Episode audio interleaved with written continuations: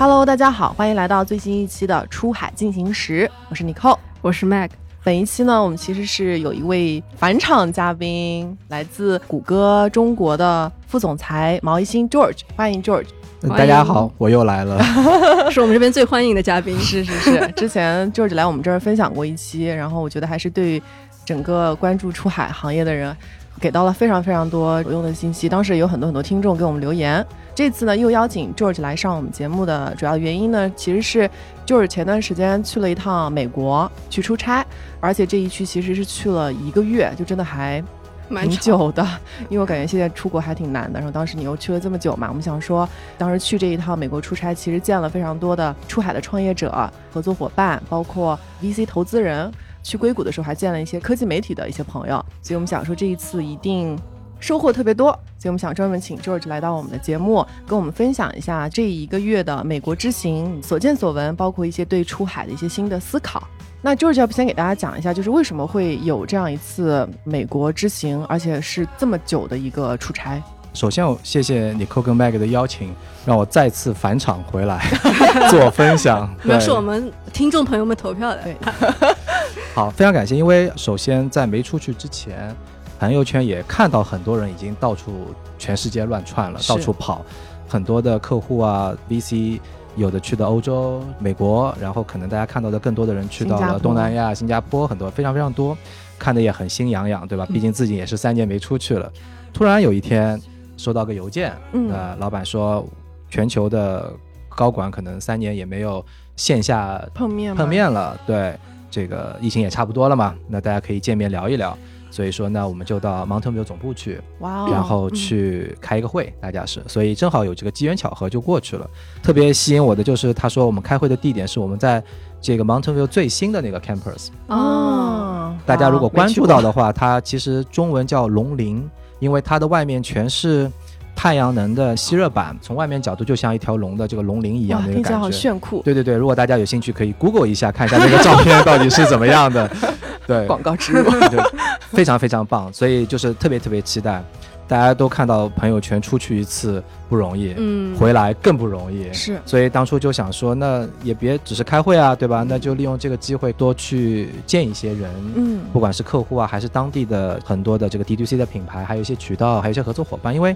自己在这个圈子里面做跨境出海，其实也快七年了嘛，在 Google 这条线上，大部分的情况下，我们都还是一个电商出海，对吧？大部分我们 Google 的同事或者是圈子里的客户，大家都是看数据，看很多的数据洞察来去做决定。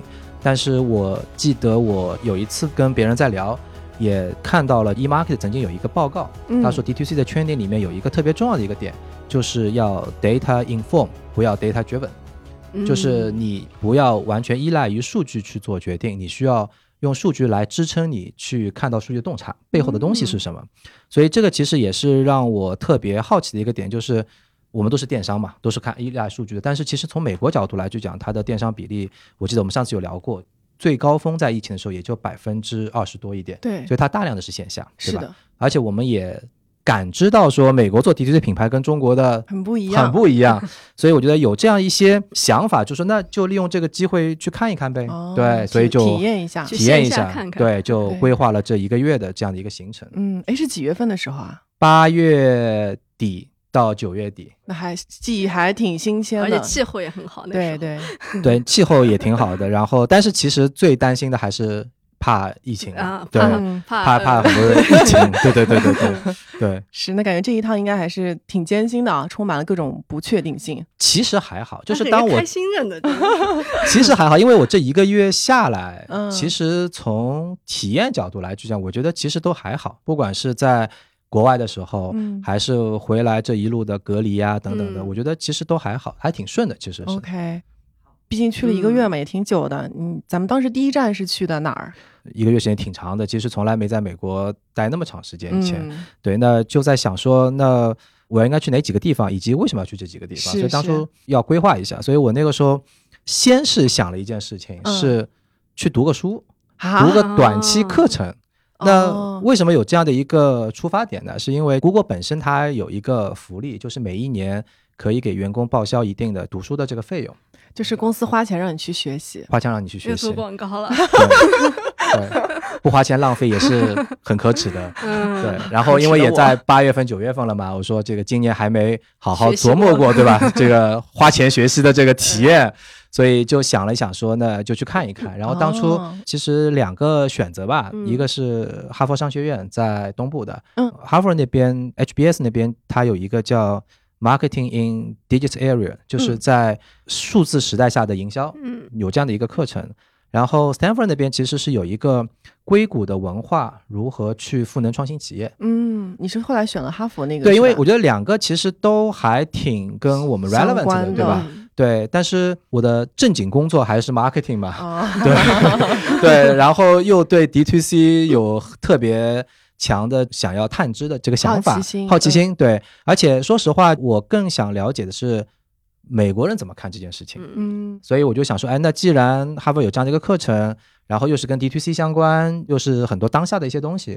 另外一点，我就想说，那正好同学可能应该都是美国人吧，嗯，所以想借这个机会也可以 networking 一下，然后从他们的角度去看一看，说他们怎么看这些东西的变化。同学很多做 D to C 的，对，就去取经，对吧？对，就了解一下，或者我把我的电商能力输出一下，对吧？对，所以就抱着这个想法，先报了这个哈佛商学院的那个课程，是一个六天的课程，对吧？对，你觉得那个课程上下来最大的收获是什么？非常。Impressive，有几个点让我其实还特别印象深刻的。嗯，第一个就是每天早上八点起来就开始 讨论，好早。对，我觉得好像美国人比我们还要勤劳，因为他是是每天早上九点教授正式上课。嗯，但是呢，他说八点之前呢，你们先作为小组的分组嘛，你们先把今天要讨论的案例都内部先探讨一下。所以大家先吃完早饭，然后小组一组一组的找地方过一下那个 case。嗯，我们自己的学习是怎么样？今天想提哪些问题？可能有一些点。八点到九点就一个小时。嗯，九点以后才去上课。听起来好硬核哦。他这个就是这种短期的那种 boot camp 一样的，就非常的感觉蛮累的。对，还挺认真学习的，我觉得有一种从沉浸式上班到沉浸式学习的感觉。对对对对，做学生的感觉还挺好的。嗯，当时有什么印象深刻的案例吗？这个是我第二点印象深刻的事情。它不是六天的课程嘛？它前前后后其实讲了将近二十多个案例。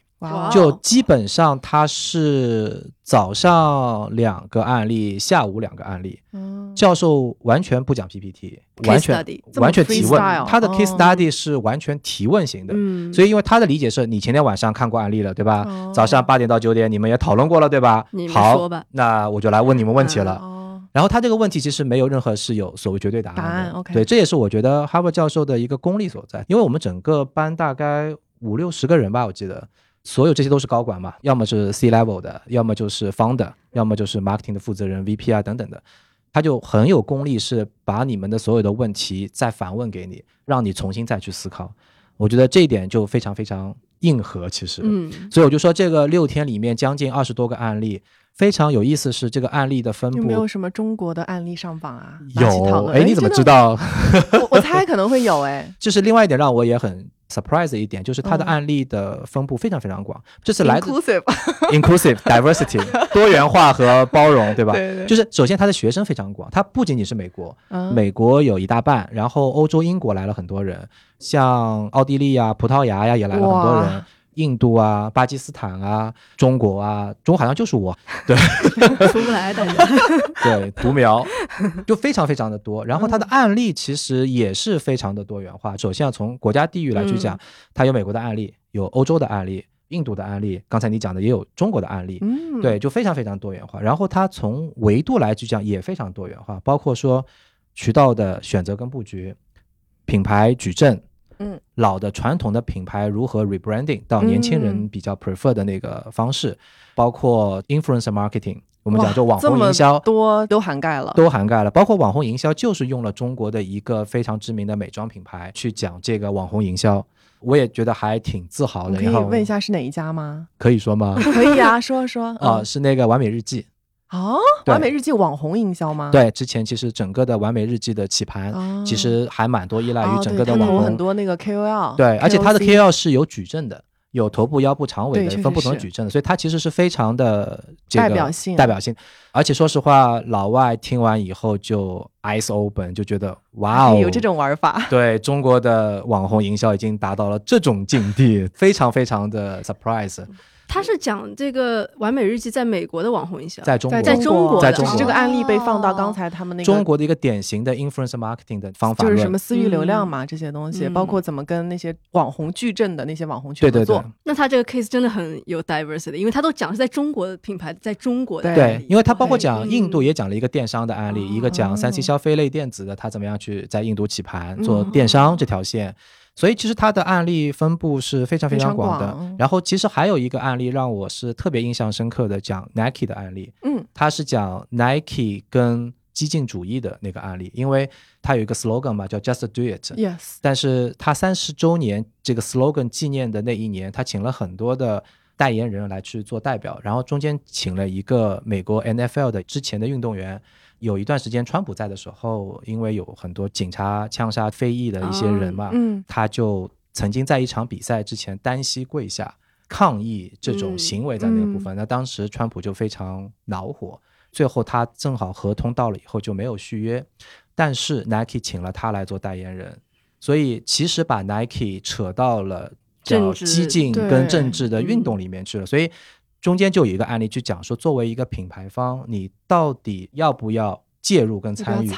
因为其实挺难的，就是你发声也是一种态度，你不发声 也是一种态度。所以这个其实就当做大牌里面，其实会有这种。再加上社媒的放大效应，所以我觉得它整个二十多个案例布局非常非常广，然后非常非常全面，而且里面除了专门的历史上都是教授的人之外，他其实还有几个前企业高管，其实过来做了 Harvard 的教授，包括 Best Buy 的前 CEO，他也过来做了这个 Harvard 的教授，来给大家去讲，所以还非常非常的实操。哦，哇，听起来。感觉这个案例真的非常有趣。对，哎，那你觉得当时你参加那几天的课程嘛？你觉得大家比较关心的一些营销的话题跟趋势会有哪些啊？可能跟国内相比会有一些不一样吗？同样是做 marketing，相对来去讲，我自己个人的理解啊，美国的 marketing 还是比较不能讲就是传统，但是还是非常的原来。教科书式的那些观点，所以其实这一次为什么叫数字时代的 marketing，是哈佛商学院第一次开这样的一个课程，在企业高管里面，因为其实这个话题对他们来讲也是一个新的话题，特别是现在的很多的社媒啊、电商的渠道啊，包括开场的第一节课的第一个案例是讲 D to C 品牌的崛起和挑战，所以在这个方面其实是一个比较新的一个不同的视角，因为它其实还蛮客观的分析了说。美国为什么会有 DTC 品牌起来这件事情，以及这些 DTC 品牌它的崛起跟现状，到底给我们带来的思考是什么？所以它其实有一个问题，就是 DTC 到底是一个颠覆者，还是一个中间临时出来的过渡角色？其实。很多的内容它没有完全的对跟错的答案，但是是引发大家很多的思考。思考，明白。对，哎，我觉得这边其实也可以提一下，因为今天我们请 George 来嘛，分享一些他个人这一趟遇到的人，然后看到一些现象的一些个人的观点跟观察，大家可以带着就是比较中立吧，或者是 critical thinking，对，批判性的思维一起来交流。如果大家听到有一些不一样的意见或者建议，欢迎在评论对，欢迎在评论区给我们留言，我觉得我们可以一起互动。如果有不一样的观点，可以表达出来。没有对错，真的是没有任何的对错，所以很多时候其实我们是作为一个观察者在边上去看不同的人怎么样去看，因为包括在课堂上，不同的国家、不同的行业、不同的客户，他们很多的观点是完全不一样的，其实，所以还特别特别有意思。所以我印象最深的是教授其实讲了一句话，就是怎么样去。给聪明人上课，因为他们是哈佛教授嘛，来的都是高管嘛，对吧？都是很聪明的人，最厉害的人。Suppose 都是很聪明的人，对。但是你作为一个教授，你怎么样去教这群人？所以他说，其实第一个是多提问，他不给任何的所谓的 conclusion，因为你只要有一个你的观点，我可以用一个问题来对你这个观点进行深度的解剖。解剖，deep dive。对，另外一个就是。引发大家去思考，是对，所以我觉得这个就是他们的一个风格，那也是让我印象特别深刻的。嗯，我想再 step back 问一个问题啊，因为刚才也提到说，其实有这样一个学习的机会嘛，但是我平时也会遇到一个困惑，我觉得可能跟我们这个节目也不是特别相关，但我觉得也可以正好问一下，就是我们可以去学的东西很多，然后我们也面临很多很好的选择，就是怎么样去判断说这个东西是我当下最值得去学的。就是面对这么多信息吧，我怎么样去做一个最优解？明白。我记得上一次播客的时候，你问过我一个问题，因为我曾经说过，我这个人就是特别有好奇心。那我觉得从好奇心的角度，因为你对很多的信息都希望能够更多的去了解嘛。但是我自己的一个习惯跟方式是以我最感兴趣的东西为核心，往外去破圈也好，或者拓展边界也好，就是我不会那么的散。嗯，就是说，哎，这个也想了解，那个也想了解。我可能是说以我的一个东西为核心，这个核心会延伸出来很多分支的信息，就像一棵树一样，它又能够延延伸出来。所以对我来去讲，其实永远会有一个核心的观点和想要了解的东西。但是因为你一旦深入去了解了，你就会有很多分叉会分支出来。是，那我就想说，沿着这个分支跟分叉继续往下去深究。这个也是我经常跟很多人在聊的一个事情，就是。其实，当你就一个问题或者就一件事情往下深挖的时候，它可以开枝散叶非常非常多。对，嗯，做很多 deep dive，可以做很多 deep dive 的东西。然后，其实为什么大家有的时候会觉得很多东西道理是通的？所以你可能从一个点进去，当你开枝散叶把这个东西延伸出去以后，最后你会发觉跟很多东西都是相关的。嗯，而且你越去研究这些东西，你越觉得哇，这个是没有边际的。这个东西就是越来越深，越来越深，越来越自己的无知。就是有的时候真的是要 humble 一点，对，就是表达自己对某件事情的认知跟观点，它是当下的我的认知跟我的观察，但是它没有任何的结论性，因为你真的不知道它背后的东西是什么。嗯，同意，就找到一个轴心吧，在这个轴心的基础上去慢慢的发散。没错。还有一个特别有意思的现象就是，我们那时候同学在吃饭嘛，大家在闲聊，然后前段时间大家都在关心中国供应链的事情。对，大家都说，哎，中国供应链往哪里迁了，对吧？上个季度是吧？大家都在讨论的事儿。上两个季度，上两个季度大家在讨论这个事情，对吧？就是往东南亚迁，对去越南了什么的。然后也有人说，因为成本的问题，说中国的人口红利不在了，成本越来越高了，所以往东南亚去走啊，等等的。那我就特别好奇嘛，因为有很多的。美国的客户他都有供应链在中国，对，我就还是问了嘛，是。问同学说，同学，这个这个你怎么看？你他有一个同学做那个刀具的，供应链也在中国啊？供应链在中国，我说大家都在讨论中国供应链到处迁嘛，有的要迁回美国，因为那个时候川普不是也有政策嘛，要把大家供应链迁回美国去嘛，然后说你怎么看中国供应链的问题？他说中国供应链特别棒。我说对，我知道，很棒。你你下一步怎么做呢？对吧？到底他是因为说价格便宜，所以在中国供应链还是怎么样？他说，一定不是，中国供应链不见得便宜。他有两个供应链，一个在美国，一个在中国。哦，他可以比较。所以他说，你看，如果我比较成本的话，不见得中国的供应链的成本一定是特别占优的。他说，你看，设备我都是两边统一的。然后做刀具的钢材料，我其实也是两边一样的。人工呢有一点差异，但是没差那么多。他说，其实我觉得最最大的差别是中国工人的工作的纪律性和他的技能非常非常好。因为他谈到的是一个次品率的问题。他说我在中国的工厂次品率是百分之零点零零零零几，在美国的工厂就是百分之三。哦，自律勤劳的中国人。他说：“嗯，我就要求他在那个时间点，里把那个按钮给我按下去。中国工人就一定会准时按。然后美国工人说早一点、晚一点有啥区别呢？然后就是因为这种细节的这种东西，其实导致他次品率还是挺高的。所以他说，用中国的供应链工人的纪律性和它的产出，其实是比美国更好。这个是一个蛮有意思的一个洞察。对对对对对对，小的一个细节。而且我也。问了好几个客户，大家对于中国的整个供应链的质量啊、各方面稳定性啊等等，还出奇的是一致。所以我其实还蛮觉得，美国的客户，甚至欧洲跟其他国家客户，他跟中国打交道嘛，只要跟中国打过交道的，对中国的认知和理解还是非常非常的。Realistic 的就是比较真实的，或者是比较 reasonable 的，对，没有大家想象中那种 stereotype。对，我觉得这个也是一个听到一点好消息，希望他们把这些精神科普到美国大众。没错，没错，没错，没错，没错。客户就说我打算把美国的工厂关掉，全全把产能移到中国来。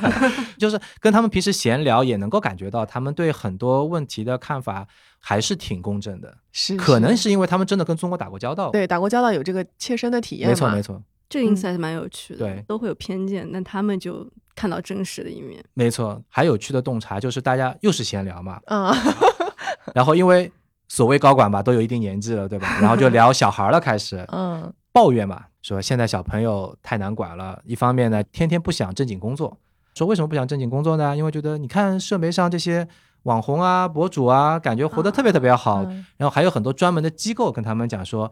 别去打工啦，有很多的机构可以帮你捧红，对吧？你们有那么有能力啊，等等的，所以有点道理呢，也是有点道理，是吧？国内也可能差不多这样。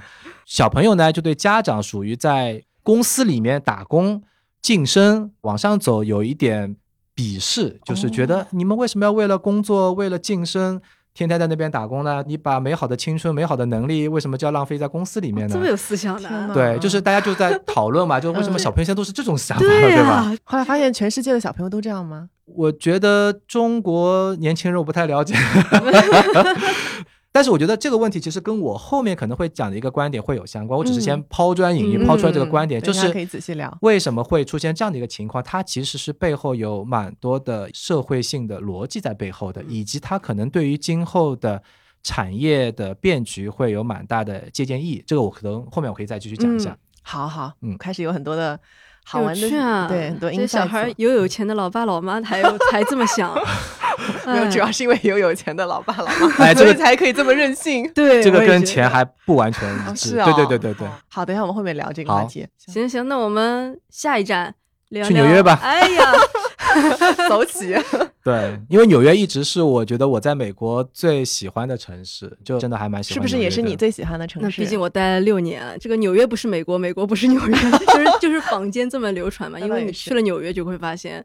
他跟跟美国其他地方真的不一样。有个有趣的故事是，当时哪个朋友接他妈妈来纽约，然后第一站到了法拉盛，然后他妈妈就崩溃了，说啊，这是纽约，就是有这种感觉吧。后来到了曼哈顿，就是嗯，另外找到真的感觉了。故事了。对我这次去 法拉盛吃了火锅，然后是畅吃的，对，就是在限时两个小时里面随便点，我觉得哇，跟中国的非常一样。对，好，我们拉回来，我们拉回来。不然要扯远了，就结果聊法拉盛的那个吃的了。行，那那就是来谈谈，就为什么最喜欢纽约？主要可能有一方面是，我觉得纽约跟上海还是挺像的，就是属于非常 fashion 的、非常现代化的城市，有高楼，有地铁交通，whatever。虽然那个百年地铁了，对吧？是。就我觉得整个的人的那种状态跟上海还是比较像的，所以我觉得还挺喜欢的。当时去之前有没有做大致的计划？比如说你要去。见哪些人，然后见什么样的客户？嗯，必须的。我是一个很计划性很强的人。对，其实，在去之前，把每一个地方要去要见的人，其实都已经都已经安排好了。对，因为纽约其实对我来讲定位很清晰嘛，因为我们在跨境电商里面，其实最大头的就是跟 fashion 相关的客户，时尚服装、时尚服装啊、包包啊、配饰啊等等的这些。那纽约本来也是在美国吧，至少是对吧？你就是最时尚的一个地方，所以我当初去见的很多的客户都是跟 fashion 相关的，一部分的是纽约当地的华人做的很多跟 fashion 相关的品类，D to C 的品牌，小而美的品牌，其实那还有一部分是中国的品牌客户出海以后，在纽约的一些分公司和当地的一些团队，跟他们去聊一下，看看他们的情况是怎么样。所以我也去排了一下这些名单。那另外一点，其实我今年也跟团队。在看吧，因为服务品牌客户，其实他需要有很多的 ecosystem 的合作伙伴，对吧？就生态系的合作伙伴。是是。那我其实除了想认识这些美国的品牌客户，了解他在美国怎么做品牌之外，那肯定也想多了解说他们用的哪些合作伙伴在美国当地的，对吧？不管是 MCN 的机构啊，还是 PR 的 agency 啊，还是 creative 的 agency，那也想。趁机了解一下他们的资源，然后反过来赋能我们国内的客户。对，他们有什么玩法？对我做 BD 嘛，对，出门做 BD 这一趟也蛮辛苦的。对，所以都已经安排了。纽约见了十四个客户吧？哦，见了十四个客户，对差不多，我记得有十四个客户。好几个是做包包的，然后也有很多做服装的，做假发品类的、羊绒品类的这些，对，都比较多一点在这一类的。哎，你那时候是不是正好要纽约时尚周了？还没有，哦，没赶，就我特别遗憾没赶 上。没赶上的两个事儿，一个是纽约时装周，一个是那个火人节。火人节赶上了，但是我为了见客户，所以就哎呦牺牲了，牺牲了，不要吃这个苦了，不要吃这个苦了。而且就是有很多客户都要去火人节，我还提前约了他们，然后再聊特别想去。其实下次有机会在沙漠里面谈生意。所以就是纽约时装周真的是错过了，而且我那个时候还跟客户约了，因为我先去纽约的嘛，后来又去了湾区嘛，然后。我是不是要回纽约再去看一看？就后来就时间各方面安排都不够了，但确实挺想去的。对，那时候挺好时间点，因为很多包括国内那些品牌们都在那个纽约时装周是活动啊什么的，搞很多活动都邀请我去，对，展示一下这个 George 的时尚 sense，出席这个红毯。下次，下次，下次，下次。而且可以随便，也不是随便了，就是还比较相对容易可以去看 show 啊什么的。是是是是是，因为有很多的客户在做联名，他们跟美国的一些品牌做联名，然后搞很多线下的活动，所以我觉得还谈蛮有意思的。但嗯，下。次吧，对，有一点念想。但是你你去看他们一些线下的店吗？我其实走了几家线下的店，一家是那个名创优品，我其实特别在纽约的那个去。他们在纽约开了吗？开旗舰店？在哪里啊？那个街我忘了，在曼哈顿，在曼哈顿，在曼哈顿。对，我知道他在海外的店是特别特别多的，所以我特别好奇说线下的店他会怎么布局，然后它的客流是怎么样，然后产品的定价等等的。就我其实这次在去美国，其实我对线下还特别有留意嘛，然后我就去了他的门店。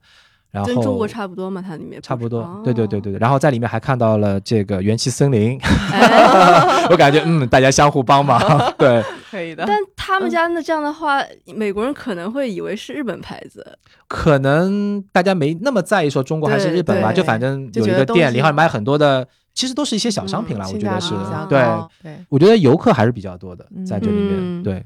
当时有去一些客户的。店或者是 showroom 吗？有去一些 showroom 去了解了一下房租啊，试了试衣服啊，是看了一下衣服啊，对，没事，对，不不是男装，但我觉得相对来讲还是比较少的。嗯，我觉得一方面可能疫情很多的店线下的流量之前啊也没有特别多，第二个角度其实最近啊这段时间跟很多。国内品牌出海的客户也在聊嘛，我觉得大家都会有在海外想线下布局的这个点。对，但是美国跟中国也不太一样，就你说开一个店，它到底能有多少的客流量？就是你开一个店的定位到底是什么？是为了体验，还是为了？销量的转化，对吧？对，我觉得这个点大家可能要去想想的更清楚一点，因为特别在美国这些地方开一个店到底能多少转化，其实真的很难。但是你的管理又很复杂，对吧？因为美国其实跟中国不太一样，它有工会、有行业协会，有很多的限制在这个里面。所以这个，那你看到的比较大的趋势是什么？是他们比如说是开一个这种。Showroom 纯展示 pop up 这种，还是说去过有 showroom 的客户那边？但是我觉得 showroom 因为本身它其实并不是为了客户，嗯，很多时候 showroom 是为了就是展现自己的品牌，要么就是体验，要么就是有一些 KOL 网红去那边打卡搞活动啊等等的，所以本身是这样的一个目的。那不多，其实说实话，所以就是提醒大家，就是如果想要去开店的话，就还是要想清楚，对吧？我觉得现在走线下，你到底的目的是什么？我觉得大家还在思考，就是很多人都在跟我讲想要去线下，嗯，对，也意识到了线下的重要性，对，都意识到在美国的线下重要性。但是你线下的选择，就像你讲，到底是 showroom 还是我自己的门店，嗯，还是我开在 mall 里面，还是我去沃尔玛、Macy 啊这种地方，对吧？你到底是为了是什么？开一个店？然后呢，开第二个店吗？还是说我就开一个店，对吧？大家可能先有这个想法，但是你具体实操的时候，还是会建议大家先去美国线下看一看。对，或者还有很多做那种 pop up 的，开快闪店。嗯，其实像 SOHO 啊，很多地方有很多这种店面。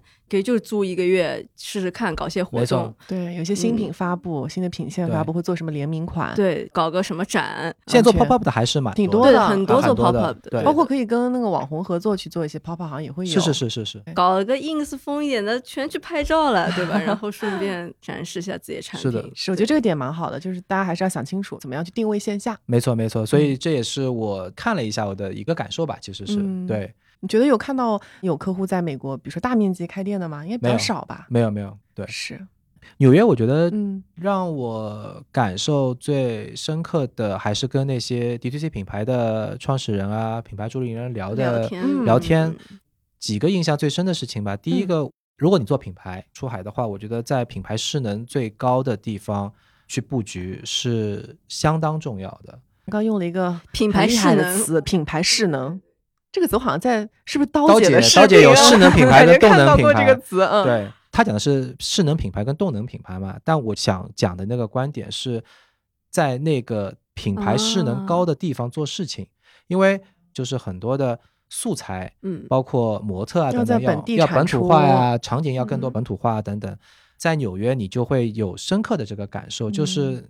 比如说艺术展到处都是，对吧？博物馆到处都是，本土的老外也到处都是，对吧？网 红对，所以所以就是就是你，因为你是一个全球 fashion 的一个高点，所以你必然汇聚了大量的资源，没错，人的资源、场景化的资源，包括 lifestyle 的很多的这种资源都在那边，所以你随随便便的就有能够拿到很好的资源去做这种素材的东西，而且因为你是在全球的 fashion 的品牌势能最高的地方，所以你做出的这些素材你全球都能用。也是回到了说，今天如果我们做一个全球化的品牌，如果说我们在当地有这样的一个团队去做这样的东西，那你做出来这个东西不仅能够服务到美国，也能够到欧洲，也能到东南亚，也能到中国，其实大家都能够全球化去接受的。这一点其实跟我后面去 L A 的一个感受也是一样的，因为 L A 是背靠好莱坞嘛，所以它有大量的。网红的资源在那边，创作者，所以我就说这个可能后面我们还可以细聊，在品牌势能高的地方建立你的点是非常非常重要的。第二点的角度，我觉得就是在美国做品牌创始人刷脸特别特别重要。哦，有。对他们经常上这种媒体讲巴拉巴拉做 PR 做的特别好。我有时候感觉好像创始人他自己的个人 IP 其实也是品牌的一部分，对，没错，他要把自己推到前面去。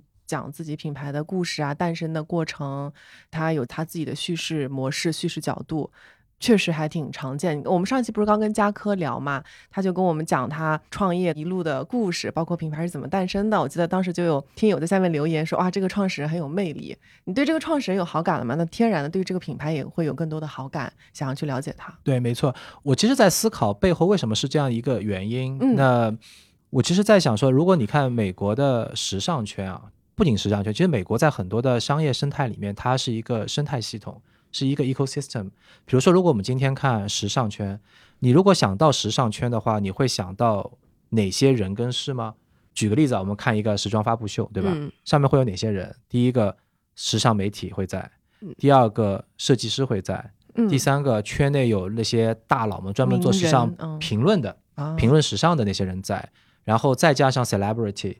然后再加上 influencer，因为在美国其实 celebrity influencer KOL 其实分得很清楚的嘛，所以你会看到它其实从媒体到专门的评论家，到设计师群体，再到 celebrity 网红，它是一个圈子在这里面。嗯，你在这个里面如果要做一个品牌，你怎么样能够在这个圈层里面能够被大家所认知？但是你反过来看中国所谓的新消费品牌，有这些元素吗？特别是在服装上面。很少能够看到专业的，比如说 fashion 的杂志，比较少，或者说专业的评论，因为中国还是大量的在电商，对，所以你很多的时候还是在小红书上或者淘宝、天猫，很多时候，所以你很容易通过流量的方式就把这个东西去起盘。其实新消费品牌它没有太 care 专业媒体的评论，如果你有杂志，你有专业的人士。大家都没有那么太在意，所以我觉得这个生态系跟海外又是不太一样的。对你平时我买东西嘛，就小红书上看看别人的 review，对吧？就比如说你能够直接说出来中国的，比如说 fashion 行业里面的评论的人是哪些吗？最有名的一些设计师是哪些吗？就没有，你会想不起来。但你能想到的是品牌的代言人是谁啊？对吧？明星代言人，对，某个网红推过这个产品的。对，但是你在美国，你看所有这些秀场或者是这些评论，就是有专门的 Vogue Business 啊，对吧？嗯，这些东西。但是你刚刚说的那些品牌，是不是也是比较大的品牌啊？知名度很多的 DTC 的品牌也都会在这个里面去用。而且我今天跟我们同事在聊啊，他做了一个表，他把所有在美国的美妆品类做了一个分析。嗯，它分了大概十几个不同的维度，就是有大牌美妆，对吧？也有大牌里面的美妆线，然后也有设计师出来的美妆品牌，也有 KOL celebrity 出来的美妆品牌，也有一些创始人解决客户痛点的美妆品，就他大概列了十几种。所以你会看到，在这个里面，比如说有化妆师出来做美妆品牌的，就是他有很多这个圈子里面的圈层的人出来做了一个所谓的 D2C 的美妆品牌，是。但是这些人出来为什么能够做成这个品牌呢？是因为他在这个圈层里面他已经有一定的声量。不管你是一个化妆师，你还是一个设计师，还是一个美妆博主，还是一个美妆博主，你其实在这个圈层里面已经有影响力了。嗯，所以他就会容易出这个 D to C 的品牌，还是一个圈层，看上去还是挺重要的。而且我想到美国很多 D to C 网站，它下面会说，比如说这个产品是在某个媒体推荐的，某个什么很多有这种，就是某个评论，就是评论家还是什么著名的，就讲推荐的什么什么 choice 这种的。但是国内我我没有印象，P R 的东西了。对他们 P R 这块做的很，因为我觉得就是可能从文化角度来去讲，美国从消费者角度来去讲，它。品牌还是更注重消费者，或者更注重人的因素，这也是为什么像你和刚才讲的，都会有创始人的故事在这个背后嘛。嗯，那你说那些媒体他为什么愿意写很多的 story，也是因为人的 story 是人有趣，他最好是凸显了这个人，对吧？嗯，所以跟我们很多品牌往外去走的时候，就有本质上还蛮大的差异性的。我觉得就是不一样的，就两件事情都要做好。就你首先要有这个所谓的品牌价值观和一些人文的东西。那第二点的角度就是你还能。用当地的这种方式去沟通出去，嗯，因为包括像大家经常会讲嘛，你要不要作为是一个中国品牌啊、华人品牌啊怎么样的，对吧？那其实如果今天他上了很多的杂志，上了很多 PR 的媒体，然后他也讲了很多的话，他也说我就在你身边，就在纽约，就在 LA 待着，嗯，其实美国人没有那么 care 你是一个中国品牌的，因为他觉得哦，你就是个。华人的创业，那个就是个 印度人的创业，那就是其他人的创业。但是你就在我身边，你就在纽约第几大道上面对吧？你就可能就在这里讲的话就很平常，就很容易去接受。所以很多时候他要让觉得你这个人是在身边的，而不是一个所谓的品牌，你卖到我这边来，然后人也不知道在哪里。我觉得这点还是挺重要的。嗯，然后另外一点，因为美国 D C C 品牌特别多嘛，大家就开玩笑嘛，说你看坐纽约地铁，对吧？谁如果最近融钱了，那 DTC 品牌就在纽约地铁打广告了。然后他们就说，你融的钱越多，时间保留的越长。如果经常在换，说明嗯，这个钱烧完了，又来新的一个 DTC。所以我就就开玩笑，但是背后的折射是说，美国这种新的 DTC 品牌出来是非常非常快，非常非常多的。但是同样也会导致消费者的一个审美疲劳，就是啊，你来一个人讲一个故事，来一个人讲一个故事，所以现在其实也有越来越多的消费者没有那么的关注人的因素，因为大家都在讲故事嘛，其实嗯故事太多了也记不住，记不住。然后消费者呢也经历了很多的产品跟品牌，最后你还是要看产品的，所以现在其实也有一个角度就是。消费者会去看你核心产品到底好不好，比如说你的原材料怎么样，你的面料怎么样，然后你的科技感怎么样。嗯，对，还是要回归产品嘛，还是要回归产品。所以，所以你要有人文因素，独特的这个价值定位。嗯，另外，其实到底怎么样让消费者感知你的品牌力？嗯，因为我们不是也在跟 Kanta 在做 Brand Z 嘛，嗯，做排名嘛。哦，我们在想说，到底从海外的消费者来讲，他到底怎么感知你的品牌力？那我们就后来细分了几个方向。一个就是性价比，对吧？第二个呢是产品力。那产品力里面其实包括很多东西啊，包括面料、原材料、工艺，包括它的颜值、包装，就都跟产品相关的，对，也是一种品牌力的体现。另外两个东西，我觉得还特别我们在探讨的一个东西，一个就是 lifestyle。你一个品牌能不能去引导，或者是加入到某一个 lifestyle 的方向上面去？因为 lifestyle 是一个群体行为，比如说最近我们讲 e bike，对吧？e bike 它可能是一种环保出行的一种 lifestyle，像以前很多的平衡车，它可能也是一种方式，对吧？方式。然后其实包括你想最早 lululemon 做运动的 legging 啊等等，它也是引领了一种方式，运动的方式和这个 legging 穿到外面去的这个方式，所以它其实本身是某一个品牌它。引领了某一种生活方式的改变。那当下，比如说疫情之后啊，或者 work from home 啊，或者很多的这种社会面、经济面的一些因素，都会导致你的生活的方式跟生活的态度会发生变化。对，那品牌在这个里面，你可以起到一个引导的作用，所以这是其中的一个感知的点。另外一个感知的点，我就说是所谓的人文因素，比如说像很多内衣的品牌，它讲的是女性对身体的认知、身体的解放，这个就跟 lifestyle 不太一样了。它 lifestyle 是一个群体性的行为的变化，但是那个是我们讲可能叫 human touch，对吧？就是跟人文相关的东西，它对于人的认知各方面会有更多的表达跟诉求，那又回到了个体上面去。是，但是在海外，不管这几个方面，其实都会有。不同的层面的品牌的感受的价值，对吧？但是哪些是主流的，包括哪些赛道上它更重要？其实这个就是需要我们很多的跨境出海的品牌客户需要仔细去思考的这个事情。是，嗯，我觉得纽约还有几个事情，其实让我也是印象深刻的。当初我见了一个客户啊，他是其实是个 A B C，嗯，我说你对于中国这些品牌出海，你的感知是怎么样？他说其实有一点是让他。有的时候特别 confuse 的一个点，就是你的品牌到底核心产品是什么？哦，这个其实引发了我们另外一个思考，就是今天我们在帮助很多国内的新消费品牌出海，那它在国内已经是新消费品牌了，它在国内成为新消费品牌的之后，它的品类或者 SKU 是会比较多的，因为它已经是从一个扩张嘛，所以当他去出海的时候，他会更容易的是说，那我既然都已经是个品牌了，我就把所有产品都出去，他就是做了一些品线矩阵了，但是。你要想你在美国可能是一个完全新的品牌，所以当消费者看到你是一个全品类的品牌的时候，他有的时候可能就会 confuse，就是你到底是卖卖什么东西的，对吧？然后你是不是就是一个杂货铺，就什么都卖？虽然你就好多品类的，所以这其实回到了另外一个观点，就是你在国内成为新消费品牌，你是有自己的主力产品或者爆款产品，对吧？然后认知了，然后再开始扩。那你在美国的时候，你是不是？也要用类似的这个方式，选到一个嗯，在当地最能突出你产品核心能力的东西，打透它，然后大家开始认知了，然后再开始去扩，这样的话会不会更好？Instead of 说你先全部出去，对吧？然后去看，因为美国人可能对很多产品的认知好像还是挺不一样的，他会比较切的细，比如说内衣是内衣。瑜伽服是瑜伽服，Active Sports 是 Sports，家居服是家居服，然后锅碗瓢盆，对吧？这个切肉的刀、切什么的刀也都不一样，然后包括那个锅都不一样，对吧？它可以把一个赛道做的非常的精细化，对。然后对于你的认知可能。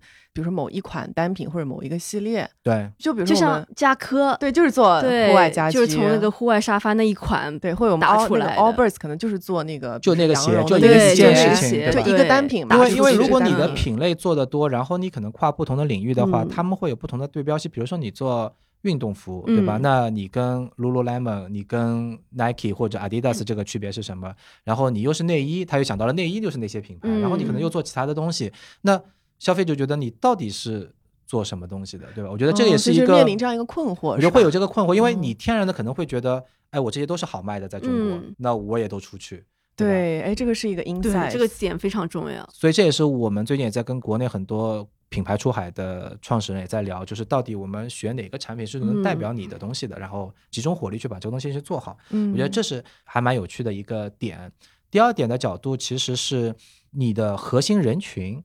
是谁？对，我觉得想要 echo 一下这点，就上次我们跟嘉哥聊的时候嘛，因为我们也很好奇，说他为什么一款极致单品可以卖这么久。然后我觉得他给到的说法是说，其实还是要去找到你的核心人群，然后去真正服务好这群人群，看一下这一群核心人群，他除了用我现在这个单品以外，他是不是还有一些潜在的其他的需求，就还是基于人群来拓品类。那我想问你，就是你觉得你怎么找到你的核心人群？嗯，这也是个好大的问题啊！对啊，你怎么找？就今天，如果你是一个品牌方，你觉得你的核心人群是谁？那我要去做市场调研。对，做市场调研。那你已经可能说卖了一段时间了，你有很多的销售数据了，做了很多广告营销了。那你觉得你的核心人群是谁呢？那从我的数据里面去分析哦。怎么分析呢？哎，等一下，我觉得这种面试型的问题。可以 think out of the box，不是 脑筋急转弯，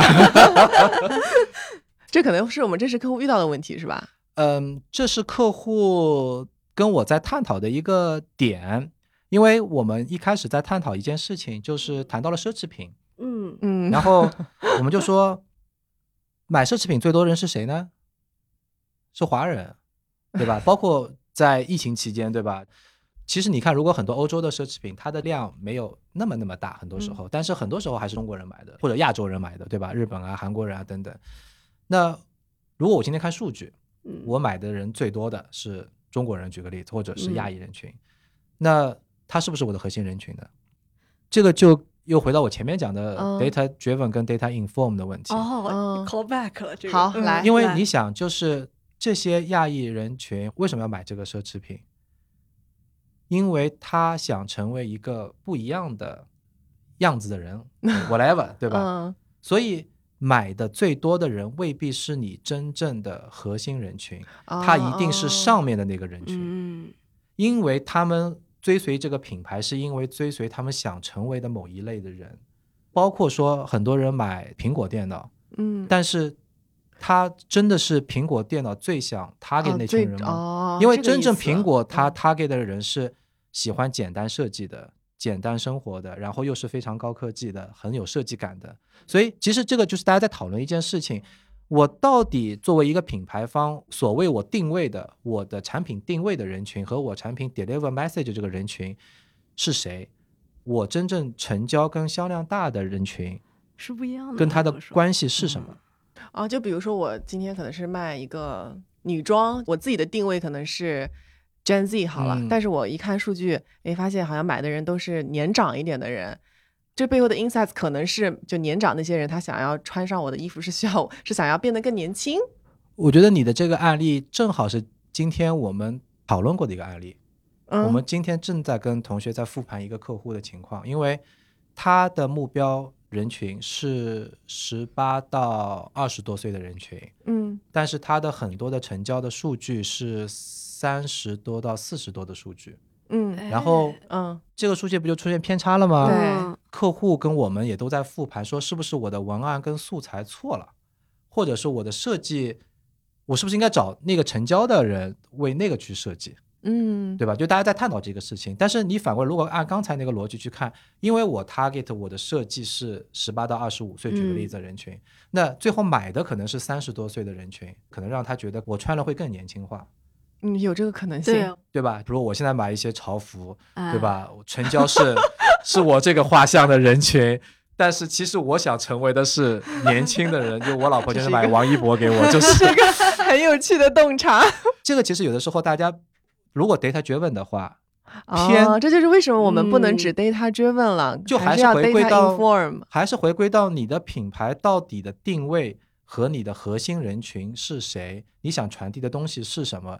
但这个东西又会，你可能的人群是破圈的，是不是你想象中的人群？是别人想成为你定位的那个人群的那群人。学到了，所以就是这个，其实也是数据驱动也好，或者是投放也好，你是越 data driven，嗯，会不会人群越细越窄？反而是应该去尝试破圈，去看到这个人，以及从消费心理学来去讲，对吧？他们为什么要去做这个事情？嗯，或者是要做这个采购的行为，这种情况是不是也挺普遍的？很多人不意识到。比如说像我们最近看那个 e bike 这个品类，就是买的人其实是年纪大的人。就年纪相对来说比较年长的电动车、电动自行车，因为他们的购买力可能会更强。但是其实品牌在设计的时候，就给年轻人吗？就是给年轻人用，包括他那个所有的那些图片啊。年长的人喜欢用这个方式来体现出来我年轻化，我是一个运动、我热爱生活的人。对，所以这种情况可能在不同的品类当中都会有出现。那这个东西其实就会变成，要么你就觉得数据不对了，我要去调整目标人群的定位了。但其实这个东西是对的。品牌一定要很清晰，就我经常会问自己，我一直问品牌主，就说你觉得你的品牌的定位人群是长什么样子的？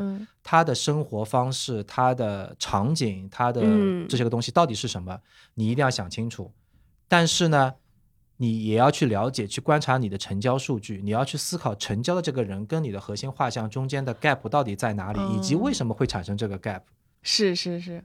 回到奢侈品，就是如果你说成交的都是华人，对吧？那我就看中国人喜欢什么呀？中国人喜欢要做什么样的东西啊？所以就会有很多大牌设计成那种很丑的那种中国风的那就只能在中国供了，就你说海外就不会有，在特供中国，对吧？所以就也还是为了 drive 销量的问题。嗯，哇，原来这个数据 deep dive 背后还有这么多好玩的，就这真的学到了，我觉得。把社媒上的人群跟你 GA 就是独立站上的人群、成交人群做 mapping，就会发觉差异性非常非常大。就是社媒上讨论的很多人群最。后未必是你成交的人群啊，就大家一直在讨论，一直在讨论，但是买的东西不一定是他们，对对吧？就有可能年轻人在那边讨论，老年人在下面买，对，年轻人买不起，对吧？但是你如果数据驱动的话，哦，原来老年人买了，我去扩老年的人量，嗯，对吧？但你扩老年也是对，但是你的素材你就会说，如果是老年人是我的人群，那我的那个 message 跟 slogan 是不是要针对老年人去做？那就又错了，因为你按着那个东西去做的话，你最后又出不来这个量，又不是你自己了，而且对对。你看社媒上，其实 ins 跟 facebook 跟 tt 它的人群跟都是都非常不一样的，对，非常不一样，对吧？所以真的要想清楚品牌。我如果品牌主的话，我自己最最最最接受我品牌的人是谁？我所有的设计，我所有的东西一定是为这群人的。但是我在推广的时候，我一定要破圈，嗯，让我去想到跟我这个人群不一样的这些人群，会不会会受到这个主流人群的影响，去买我的东西？嗯。对，我觉得这个确实是今天一个新的新的一个数据的一个认知。对，所以这个也是当时跟一个华人创业者，他好几个大家品牌在聊这些事情嘛，就是因为也考虑到所谓的人群，就就一开始是一个品类，你怎么样能够把品类能够出来？第二个，你的核心人群是什么？因为这个其实也是在跟他们探讨的时候很有意思的点，就是我说我后来看华人纽约的 D T C 品牌，如果你看它的网站，你大概能够看到知道说它这个产品是针对谁的。然后针对谁的某些痛点去做的这个东西，有很多很多中国的跨境出海的品牌，你看它的网站，你想象不出来它所谓的核心人群是谁，以及这个核心人群用这个产品的场景化是什么东西。我觉得这一点还是比较明显的区别的。对，对，我们就先不讲说它的人文主义啊、价值定位啊等，就是它的人群的。比如说有一个包包，它就是定位。职业女性的通行包，嗯，场景也很场景又很明确，对吧？职业女性，然后它是一个通勤包的概念，就你能够很清楚看到这个所谓的核心人群。嗯，我觉得这点洞察对我们的客户来说还是会很有帮助的。对，所以就是我最近也是经常问嘛，我说你这个品牌你的核心人群画像是谁？不要跟我讲说他是几岁几岁的，我觉得几岁是一部分了，但是你要知道这几岁几岁人他背后的生活的轨迹跟生活的场景到底是什么？这个工作轨迹跟场景跟你这个产品的关联性是怎么样？嗯，以及说他可能有多少种场景会跟你的产品相关？嗯，一直在说的场景化这个词，对这个人群。画像给画出来，对对，就是消费者洞察还是很重要很重要的。另外两点其实也是跟大家在聊出来的，还是回归到消费者洞察一件事情。因为我说，哎，你们纽约、美国嘛，现在油价特别贵嘛，对吧？那你们不是买东西消费力越来越越下降了吗？对吧？要加油嘛。纽约坐地铁吧，应该。Exactly，就是也比较多吧。就是我们纽约不开车。对吧？所以其实就是我们如果远的去看，说美国人油价贵了，然后消费力，但是第一个年轻人越来越往大城市去，对吧？大城市像纽约就又不开车。但是你说如果我去了 L A，我问他说，哇，那是真能天天开车的，对对对。所以。就又回到了说，你不要说把美国一个市场看，对吧？包括东部和西部，对吧？那个地方是开车的，那个地方是坐地铁的，对于那个感受是完全不一样的。海边城市还有中部的都完全都都完全不一样嘛。所以就是它的消费能力、消费感知，或者说你对于整个消费能力、消费感知不一样，你所讲的那个 slogan 也会不一样。所以这个其实也是需要一个个掰开来去看的。嗯，还有一个洞察是关于客服退换货的问题，之前也问很多的。中国客户嘛，我说你有多少人在研究退换货的原因是什么，对吧？嗯，然后有一个共同的反馈就是包装，他们特别觉得中国很多客户的包装都是用塑料袋、塑料这些东西不环保。然后一个不环保，一个他也觉得这个品牌对于这些东西没有 commitment，或者说他太没有认真对待，没有对待这些事情，就退了。对，就很多会退，就直接会去退，然后甚至对这个品牌抱有非常不好的成见，就是你还用塑料袋，你还用这种东西。这政治觉悟真是真高，但我觉得环保好像现在对于美国人来说确实挺重要的，他们确实挺重要，愿意为他去付更高的溢价嘛。而且这个又回到了大家都在讲环保，我们也很多的客户在网站上讲环保，但是如果说你网站上讲环保，然后你又是用塑料袋发过去，人家会觉得哦，对，sorry，对吧？这个就有问题，很多人会反映中国的这个部分，这个叫什么言行不一致了，对，就不诚信了，对。其他退货的原因呢？其他退货的原因也是有洞察。就那天我们去魏哲魏老师的家里吃饭，也谈到了一个泳装的退货，因为泳装的退货也很高。那大家就会说啊，泳装退货是因为尺码不合适，对吧？可能会有退货。第一反应是，但是你再去想说，尺码不合适背后的原因是什么？走光不安全。对，exactly，就是它更多的是一个安全性的问题。所以有的时候我们在讲研究退换货的原因，其实尺码不合适是第一位就表象的表象，但是它其实背后的是它的不安全性。那你怎么能够知道我做这件事情对于消费者的安全性的考虑？从产品设计，从很多的角度来去看这个事情，对吧？所以退换货的原因是什么？它背后代表的东西是什么？这个东西对于我不管是产品设计还是营销方面，我能不能足够体现出来对消费者的认知？所以就算是退货这件事情，都可以做到非。非常非常的精细化，关键还是你有没有用心去了解核心的原因是什么，嗯，而不是只是看表面哦，尺码不合适，那我换个尺码。嗯，我现在可以明白你刚刚最开始说的，就是 data driven 到 data inform，就还是要去深挖背后的原因，不能只去看表面的数据，因为它本身确实还是有挺大的局限性的。对，嗯，所以我就说这些，其实你看。开车不开车，油价涨不涨，这个尺码的问题，塑料袋的问题，都是回归到你对每一个消费者是不是真的花足够的心力去了解他。其实有的时候想想，为我们的客户也挺不容易的，就是你花了很多钱 投放，转换来一个客户。最后不是合适的客户，我觉得说实话，就你有没有研究过这一个客户，他到底为什么会买你的东西，以及说这个客户万一丢了，你至少你丢的明明白白的，对吧？你下一个客户就不会在那个。就我觉得这个，毕竟现在获客成本越来越高，获客成本越来越高，你能不能留住每一个客户，以及每一个客户能不能再帮你去用口碑的方式介绍新的人进来，去挖掘他的。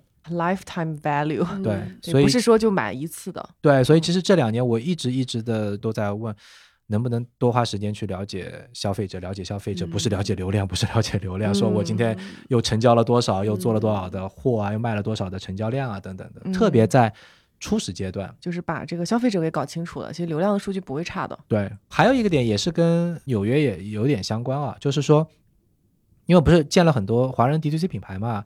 那我后来说，哎，你们在美国大概卖多大，对吧？然后他们就没有很好意思，我们还很小，对吧？我说，那你们中国有没有做啊？哦，我们中国做的挺大的。然后我就感兴趣了嘛，说，哦，那个中国做的很大，你们是在淘宝、天猫、小红书？对对对，就是在那个上面去卖。所以。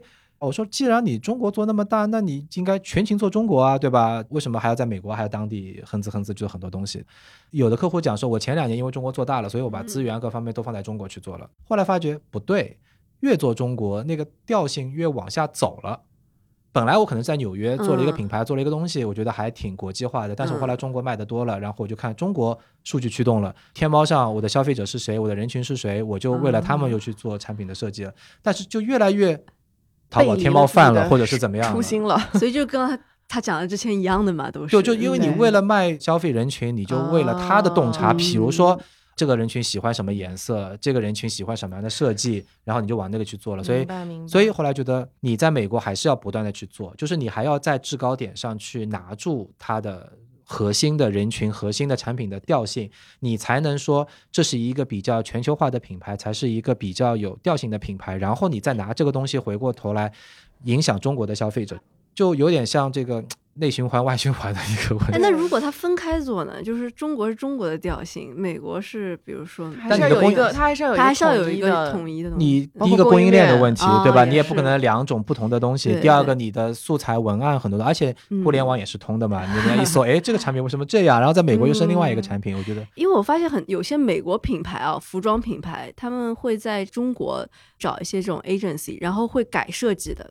会改那种，就是说，但它应该也是个别的品相，比如做一些这种 Asia 的对 friendly 的一些对剪裁或者怎么样。所以我觉得这是也是一个可能的一个小方向，就是说你出生就想做一个所谓的全球化的东西，对吧？那你如果在品牌高地去构建这样的一个东西，然后不仅仅在这里，而且你是在当地真的去。影响消费者，获取消费者，然后通过消费者不断赋能回你这个品牌的本土的。本土的这个价值定位或者是设备的调性，再让它在其他的地方进行转化呀等等的，我觉得这是一种两个不同的循环在这里闭环，对对吧？所以就是那个是可能销量，那个可能是产品的定位定性那些东西，对，包括你也看到有很多品牌是海外先起来，然后回到中国做销售，对吧？就是先出海再回来。那现在呢？我们是国内先长大，然后到海外去。嗯，其实我觉得这也是一个不同的角度，就是你今天在海外这件事情，不仅仅是所谓你的销售的第二曲线，可能反而是你产品的下一个迭代的基础。哦，因为在海外也有更，因为你在海外可能就会有一个更高的定位，对，再回来继续去转化销售。对对，这个就是就 Casetify 嘛。就是我在香港的嘛，对对对，就先在那个美国火起来，然后现在就最近才在内地开始。对，所以两边你路径可以不一样，但是其实最后如果你是做一个品牌，你应该有这样的一些定位跟认知。我觉得就串起来了。你是串起来了。其实两个事情吧，一个就是我会问国内品牌出海，我说你到底出海是为了什么？是为了说我国内。卷的差不多了，我要去卷海外，然后我可能销量也国内饱和了，你我就海外去做。这不是个好答案。我觉得 again 就没有对跟错，因为每个人的认知跟路径不一样。但是我说，如果你换一个思路去想，对吧？你在思想说，我今天海外出去，我除了可能是一个新的销售渠道，但是我同时是一个把我品牌进行升级迭代的一个基础。升级完了以后，我能够再回到国内来，这样的话，我回到国内的我的竞争态势又不一样了。想清楚这个战略，你才能够坚定的去执行下去。否则你就是变成一个销售渠道，行就行，不行就回来那种感觉。我国外的客户品牌，对吧？如果小红书可以跟他去赋能流量的种草渠道，他就国内可以做大，国内做大了有收入了，可以投到海外去做更多的品牌的东西。然后我说你小红书看到的中国的好的品牌，我也可以帮他在美国去做起来。这样的话，他可以更好的去品牌升级跟迭代。你小红书回来又能够有更多的网红进来，甚至有很多纽约的网红在你小红书上去放，对吧？又能够回来了。把这个路都想清楚。这个路真的是，我也是看到有一些这种服装品牌，就国内的设计师都很多很多，因为他们都会说是纽约品牌。对对对，L A 的。但是你确实是看到他在纽约呀，他人也在纽约，团队也在纽约。很多人就会去买嘛，对吧？但是你要保持这个调性，你就不能天天只是用淘宝、天猫的数据来去刷。我喜欢它，不是单纯说它是纽约，就是因为它那个调性嘛，那个审美、那个时尚。对对。然后买过这种衣服，然后发现发货的时候是从苏州发的，就是 L A 的 D T C 上，好尴尬了。对，这个模式也是我今后想去慢慢打通。去去磨的，挺引发做创业的老板们的一些思考的。你在纽约的华人，你不能真的只看国内的市场，然后美国不做大，对吧？你美国不做大，就会越来越往下去走。那你中国的客户出去，不要只想着卖货渠道，你还得变成品牌迭代的第二春，对吧？哎，这个这个比 喻，因为我举个例子，他说，那我要去做美国，对吧？那我说你去做美国，你又是切户外，你自己的定位是什么？嗯，他就没有完全想清楚。那我说，不妨这样，如果今天你是说你要定位户外。中国的户外的理解和美国对户外的理解，你觉得哪个更专业？这个也是个很好的对吧？一定是美国更专业。为什么美国更专业？是因为美国户外的场景更多元化。嗯，它有长途，有短途，有过夜，有不过夜，有雪山，有湖上钓鱼，有到哪里去？嗯，美国的户外是最专业的。对，所以如果你在美国去做，你一定要让自己变得是最专业的。做户外的这个点，然后你再回来切中国，因为中国很多 glamping 什么也都是看很多国外的东西，对吧？所以没有那么硬核。另外一个，我说那美国的户外也很多啊，那你的特点又在哪里呢？或者你准备切哪个赛道？切切哪个东西呢？对吧？他说反正我在国内不是女性的东西，那我们说那就切户外女性的痛点，因为在户外女性是没有被真正服务好的，很多户外的东西都是男性。转化成女性的，因为女性在户外会有很多的痛点，比如说洗澡啊，比如说化妆啊，或者说温度的，包括你像很多的户外服嘛，到底这个温度是男性的衣服，我直接给女性去穿了，是不是够保暖？女性有很多在户外的痛点，并没有被人真正的挖掘出来。那我就做一个户外的女性的专业品牌，然后你再回来打中国，那其实大家都能够接受。所以你出海不是说卖货，对吧？我是在把我产品迭代了。嗯，而且真的是在解决一部分人的实际需求，而且你就切得很细，而且在美国就会容易引发话题。哦，原来你是在户外针对女性来讲，原来我们对女性这个赛道上根本想不出来有哪个产品是对女性在户外解决她所有需要的这些问题的，没有。那这个就有容易在社媒上有很多的话题能够出来，对吧？哎，那美国品牌应该进入中国，如果他们想的话，美国做的很专业的户外你没有发现现在小红书上都已经是美国品牌进入了吗？但你真的很不清楚是美国品牌还是其他的华人做的品牌，是吧？还有一点就是一样的，美国品牌要到中国来，它也要 local 对它它也很难本土化，但是它很难理解中国。对，嗯，第一个你数据，这个这又是另外一个话题了。你有没有 Google 的数据？对吧？这个这广告好硬啊！不真的对吧？那你都是闭环的私域对吧？你微信的数据，然后淘宝天猫的数据，不同的平台的数据。所以说，国内品牌出去走一圈回来，这条路真的是就是你两边同时拉开去做嘛，对吧？对。好，那。我们从东海岸到西海岸吧。是的，我们现在就去去哪儿呢？去洛杉矶。对，去洛杉矶 L A 了。对，那 L A 的客户跟纽约的客户应该形态非常的不一样吧？因为刚才聊纽约，其实聊很多 fashion 啊、时尚相关的东西。我觉得去了西海岸之后，他们也更好了。他们不 fashion 了，他他们除了 fashion，我觉得更多生活方式的东西吧。对，更 chill 了。没错，因为 L A 还是我觉得生活方式为主吧，所以包括说一些做运动的客户是，然后家具跟家居的客户，当然还有一些假发的客户也在那边附近，刚好就是这几个客户我其实都有。分别见了一下。嗯，然后另外一个，因为我前面也提到嘛，就是 L A 毕竟背靠好莱坞，对吧？嗯，所以它其实是另外一个势能，就是属于的 K O L 跟网红最聚集的这个地方。所以其实你反过来去看啊，就是这些势能越高的地方，资源越丰富，资源越丰富，其实成本相对来讲也比较。合理，相对 而言，我也不能讲是低，但至少是合理的，对吗？因为它的供给会更多一点，所以我那边也是建了好几个 MCN 的机构嘛，然后也有很多小姐姐、小哥哥，就是 他们在那边拍视频啊，拍那种东西，其实真的价格都还挺合理的，然后可以拍一整天。然后你说拍出来那个就是真的是原汁原味的，对吧？应该 LA 全球都可以用，全球都可以用，而且 LA 可以打卡的地方也很多，对吧？非常非常多，所以我觉得。就是你能够用一个比较好的资源，又一个合理的成本，能够做出来一个非常优质的素材跟文案的这些资源，对吧？然后到处都能够去用，我觉得这一点是印象特别深刻的。当然，呃，也跟他们谈了很多 KOL 的一些情况吧。那自己的认知还是比较浅的。有没有一些什么印象深刻的东西？有几个方向啊。第一个，我们先分析了一下 KOL 在不同的渠道上的。来源或者是他的擅长的部分。嗯，说到这个点，我想先打个广告，因为我们我们最近对于 Q L 这个话题也非常的感兴趣，所以我们其实会一系列的节目吧，可能两到三期，想要专门去研究一下这个话题。然后，其实我们近期呢也会播一期，就是你刚刚提到的，应该是某一家你在 L A 见过的，叫 Urban Unity。对，我们刚跟那个小姐姐录完节目，就请她帮我们科普一下在 L A 当地做 KOL 一些新式的一些玩法。对我觉得一些比较创新的玩法，想要介绍给我们的听众。然后未来的话，我们还会更加系统的想要去聊这个话题，然后我们的听众朋友也可以期待一下。好，广告结束。整的我不会讲了。对，就以前可能我没有那么仔细去想过啊。他们说 Ins 上的很多 KOL 以前都是博主出身的。就是他写 blog 的，写 blogger，blog 的，对，所以他是写文字啊，或者写那个东西，然后他变成拍个图片加文案，T T 上都是短视频，对吧？又很快，但是 YouTube 上又是很多的长视频，所以其实每一个人的能力的方式是从不同的渠道转换过来的，然后也代表每个平台的特性是完全不一样的。所以我曾经有一段时间特别去关注说，比如说在 YouTube 上粉丝最多的人，他在 Ins 上，在 T T 上有没有这个粉丝量？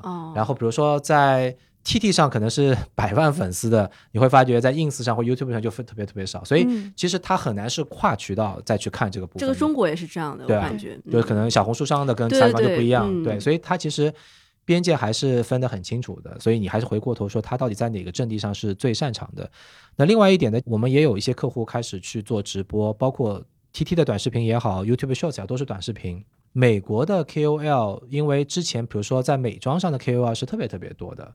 但是呢，美妆的 KOL 又很卷，因为美妆的品牌特别多。就刚刚我在讲的，就如果今天看美妆品牌，对吧？就各种各样的人都在做美妆品牌，就是真的几十个不同的赛道都在做，所以美妆的 KOL 就特别卷。卷完以后呢，就 well being 很不好，然后也很难真正的商业化。所以呢，就很多的美妆的 KOL 都进行转型，转成更多的 lifestyle 的东西。一方面，它的品类会扩得更宽；，另外一方面，它会。就很多人，其实我记得他们跟我讲，就是做跟瑜伽、跟冥想相关的一些东西，就开始要 chill 了，就是。所以反过来讲，我在想另外一点，就是今天如果短视频越来越多，大家的创作的节奏就会要越来越快。所以中国的就是有很多机构在批量的做大量的短视频，以及大家在不分日夜的在做直播，这种方式在美国，你如果你从供给端的角度。这种模式能被打通吗？还是说不能被打通，对吧？这个可能就是文化上的差异性了。美国的 KOL 跟博主，他不一定像中国这么拼，对吧？一直在做直播，或者说我说短视频要不断不断产。思考人生了，我是不是要真的产这么多东西？就我到底为了啥，对吧？干这个事情，当然你一方面牵涉到商业化变现，能不能出现像李佳琦、薇娅这样的头部，对吧？他能不能让大家都能赚到钱？第二个角度就是。这个付出到底是怎么样？所以其实我觉得，在美国、中国的一些模式，我觉得一定会改变美国人的消费行为。但是如何去改变，对吧？是说完全中国这套方式呢，还是说其他的方式？我觉得这个还挺有意思，去拭目以待的。嗯，对，你刚刚说到那个那些美妆博主转型去做。Lifestyle 相关的东西，其实可能跟美国的疫情之后的大环境也会有些关系。就是因为疫情让大家更加意识到了，比如说 well being 的重要性，或者是做更多相对的探索。是的，是的，非常对。所以我就说，多去了解一下他们背后他们自己的一些诉求是什么，对吧？包括像很多的头部的 KOL，他其实真的跟品牌是互动的，就是品牌能够赋能他，他也能够赋能品牌，相互之间是一个比较良性的方式。嗯，对，在 LA 嘛，其实大家做营销可能会有一些新式的玩法，嗯，或者是说，因为有很多的创作者，所以有没有看到他的在营销方面的玩法跟国内有非常不一样的地方？这个倒还没有，就是我没有特别看到营销方式上有什么特别的不一样，但是很多 MCN 机构。他都把自己的办公室打造成网红能够打卡的地方。就我印象特别深的是，我去了一个 MCN 的机构，他带我去他的厕所，他说：“你看，我把厕所灯关了。”然后就是夜店风，就是 厕所里面有很多这种霓虹灯，然后 还可以拍照，还可以拍照。他说：“你看，我们就是有夜店风的时候，我们就在厕所里面去拍。”然后他在外面也有很多这种场，他也会觉得很多 KOL 跟网红也需要这种地方去打卡，嗯，拍很多照片，然后需要创作的灵感，创作的灵感。然后如果你在美国开线下店，嗯，产品体验是一部分。它能不能变成是一个网红打卡的地方？这个店的装修跟设计能不能吸引更多的 KOL 来打卡发朋友圈？不是发朋友圈，发 ins。对对，这个其实都是大家可以去思考的这个点，对吧？你这个店的功能性可以变得更丰富一点。嗯，对。所以参观了哪些？像 No Bad Day 做滑板的，滑雪板，对，他就在 Supreme 边上，对他们两家隔得特别近。中国。Nobody 是中国的喜哥，但国内也在做，然后这个 LA 那边也在做。冬奥会有一个很有名的单板，对对对对对对，那个叫叫叫叫 Max 还是叫谁？哎，对，就他那个板子都有一块特别的板子去做嘛，对，就他们家也是挺火的，挺火的。对，我觉得还有一个就是在 LA 见的好几个客户跟假发相关的，对，因为我。之前的认知跟理解就是，全世界的假发可能就是将近七八十都是中国出来的嘛。中国的假发基本上在河南的那个许昌、许昌和青岛两个地方，确实是是最大的假发的供应链嘛。对，我一直觉得中国假发特别牛逼。到了美国，然后难道不是吗？对，客户说我们不如韩国人做的好。我说 what？对我们假发不是这么强的？韩国人的假发特别多吗？对吧？他头头发比我们更多吗？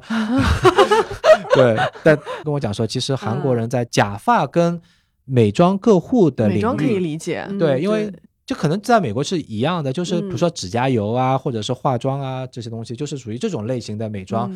是韩国人是就是最头牌的，比中国人做的非常非常大。然后他们有自己的完全一个圈子，包括开假发的这些大会，就是那种招商会。假发大会。招商会 to B 的这个大会，他说韩国人都是自己搞的，就从来不跟你们玩。我们韩国人玩啊，不带。中国人不带美国人，不带任何国家的人，就是自己的圈子，圈子已经够大了。对，然后中国人是跟美国人、跟印度人 搞在一起，说我们来搞一个假，就他们是自成一套体系的。因为其实在美国，假发是黑人最多，然后呢，韩国人跟黑人的圈子混得非常非常近。哦，就他们很融合到黑人的生活的圈子和文化里面去。嗯，所以这一点其实还。挺厉害的，我觉得，就是你能够从文化上能不是卖货，而是跟大家混在一起，对吧？就是包括很多社区也都是住在一起的，而且做了很多年很多年，所以他们做的非常非常大。那中国很多时候还是卖给很多的小币会比较多，就是很多的沙龙啊或者怎么样的，他们就是过来拿几顶，然后回去再卖给他们的客户啊等等，还是蛮有意思，还挺有意思的。对，第一次听说，所以他们深入了解。他们对用户我们有很多的假发的客户，在美国也是前店后仓库嘛，因为前面就是一个 office，很多小 B 过来去看嘛，那后面可能就是一个大的仓库在那边。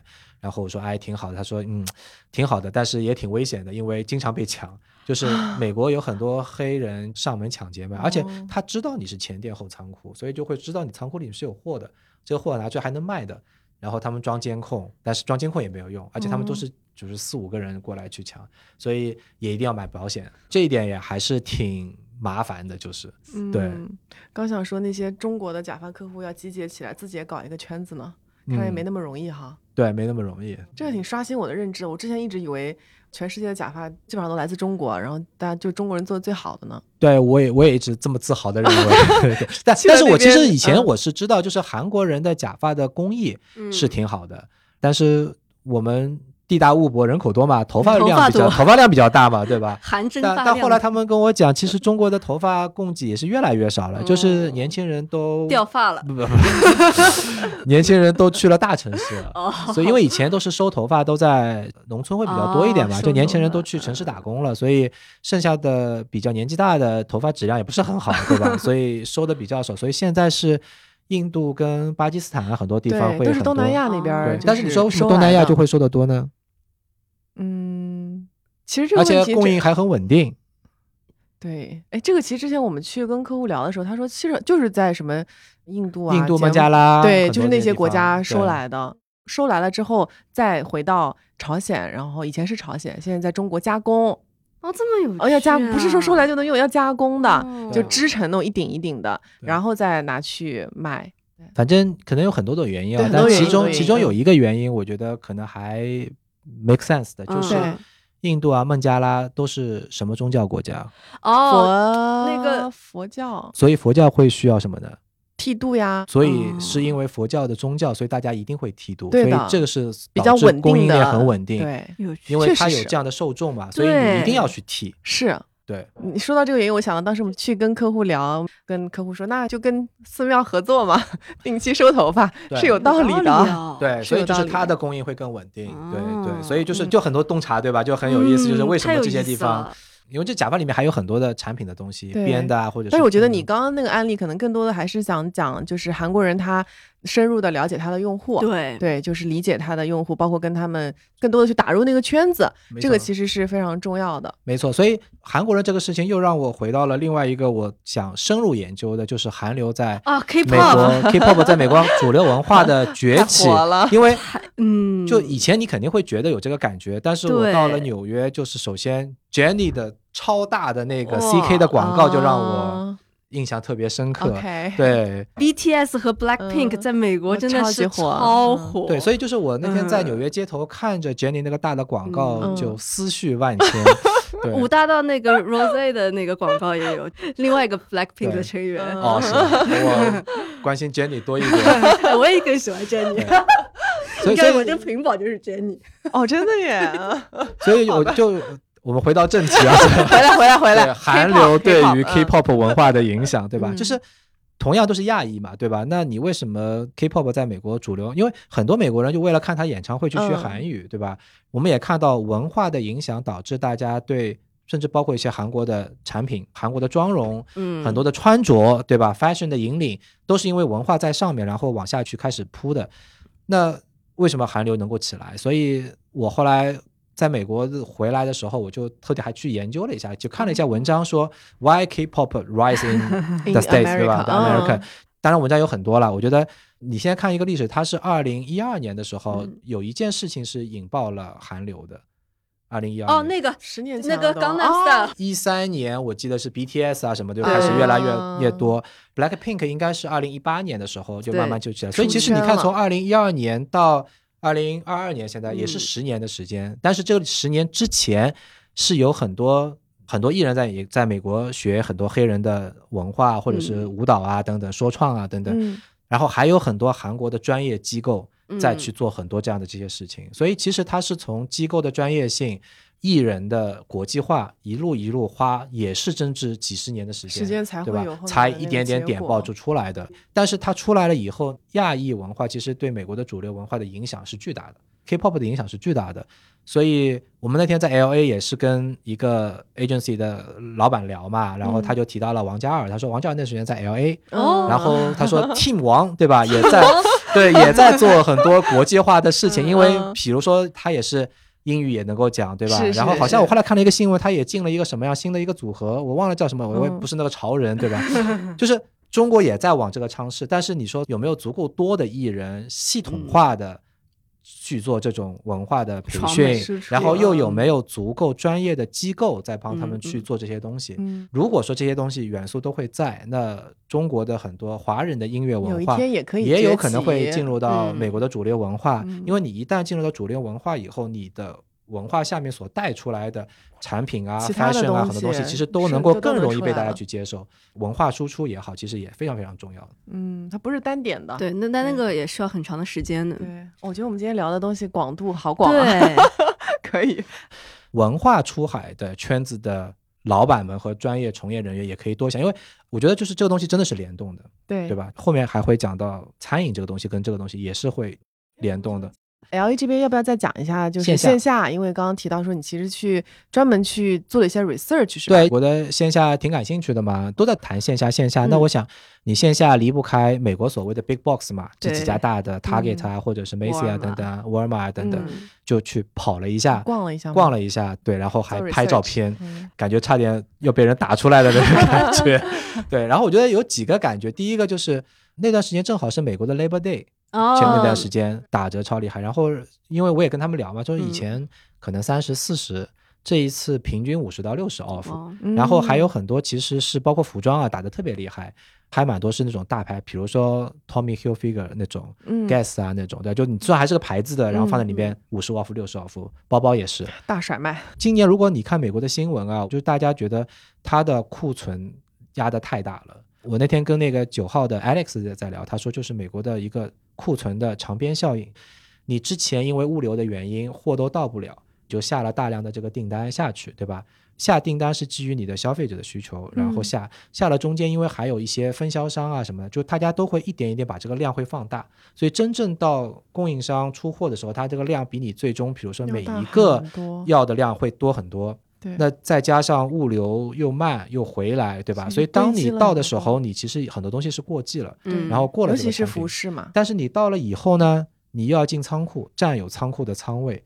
那你接下去，比如说马上又有黑五啊、网一啊，又有 Christmas 啊等等的，你其实又有新的产品要去下单。对，因为这中间周期太长了嘛，所以你又不得不要把这个东西赶紧清掉，因为又是过季的，又会占我的仓库的地方，所以你要把它清掉，然后你就要大量的去。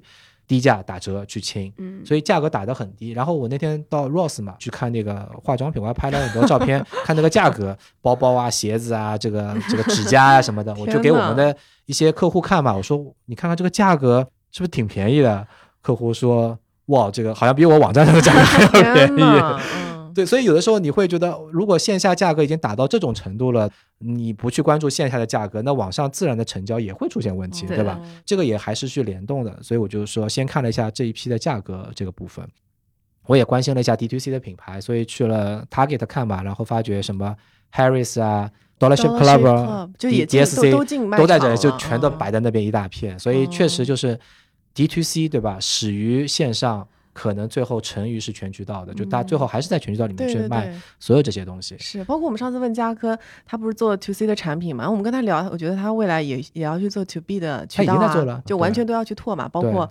呃，线下的一些渠道都要去。这个关键就是你什么时候，是对吧？就是这个东西取决于第一个，你什么时候有一个，还是回到了一个品牌的势能的角度，你才去往下去铺。第二个角度取决于你的团队的运营能力，因为每一个渠道你的团队的运营能力是非常不一样的。包括线上，如果你走亚马逊啊，走平台，你线下走其他的部分，它的运营能力非常不一样。你不要把自己拉垮了，对吧？所以你还是先要有足够的品牌势能，才能够往下去铺。这是另外一个很大的 topic，大家其实可以去谈。所以也。看了一下 DTC 品牌在线下的生存状况，对，然后后来也跟很多客户在聊嘛，他们说都想去进这些 big box。现在有一个小的趋势啊，就是说他们也不会让你先进线下门店，他会先让你进线上，比如说沃尔玛的线上，Target 的线上，Sephora 的线上。而且听说进这些卖场的门槛也挺高的，门槛肯定高了。我我觉得有几种不同的门槛啊，就第一个，他为什么想让你进线上，是因为不占他的。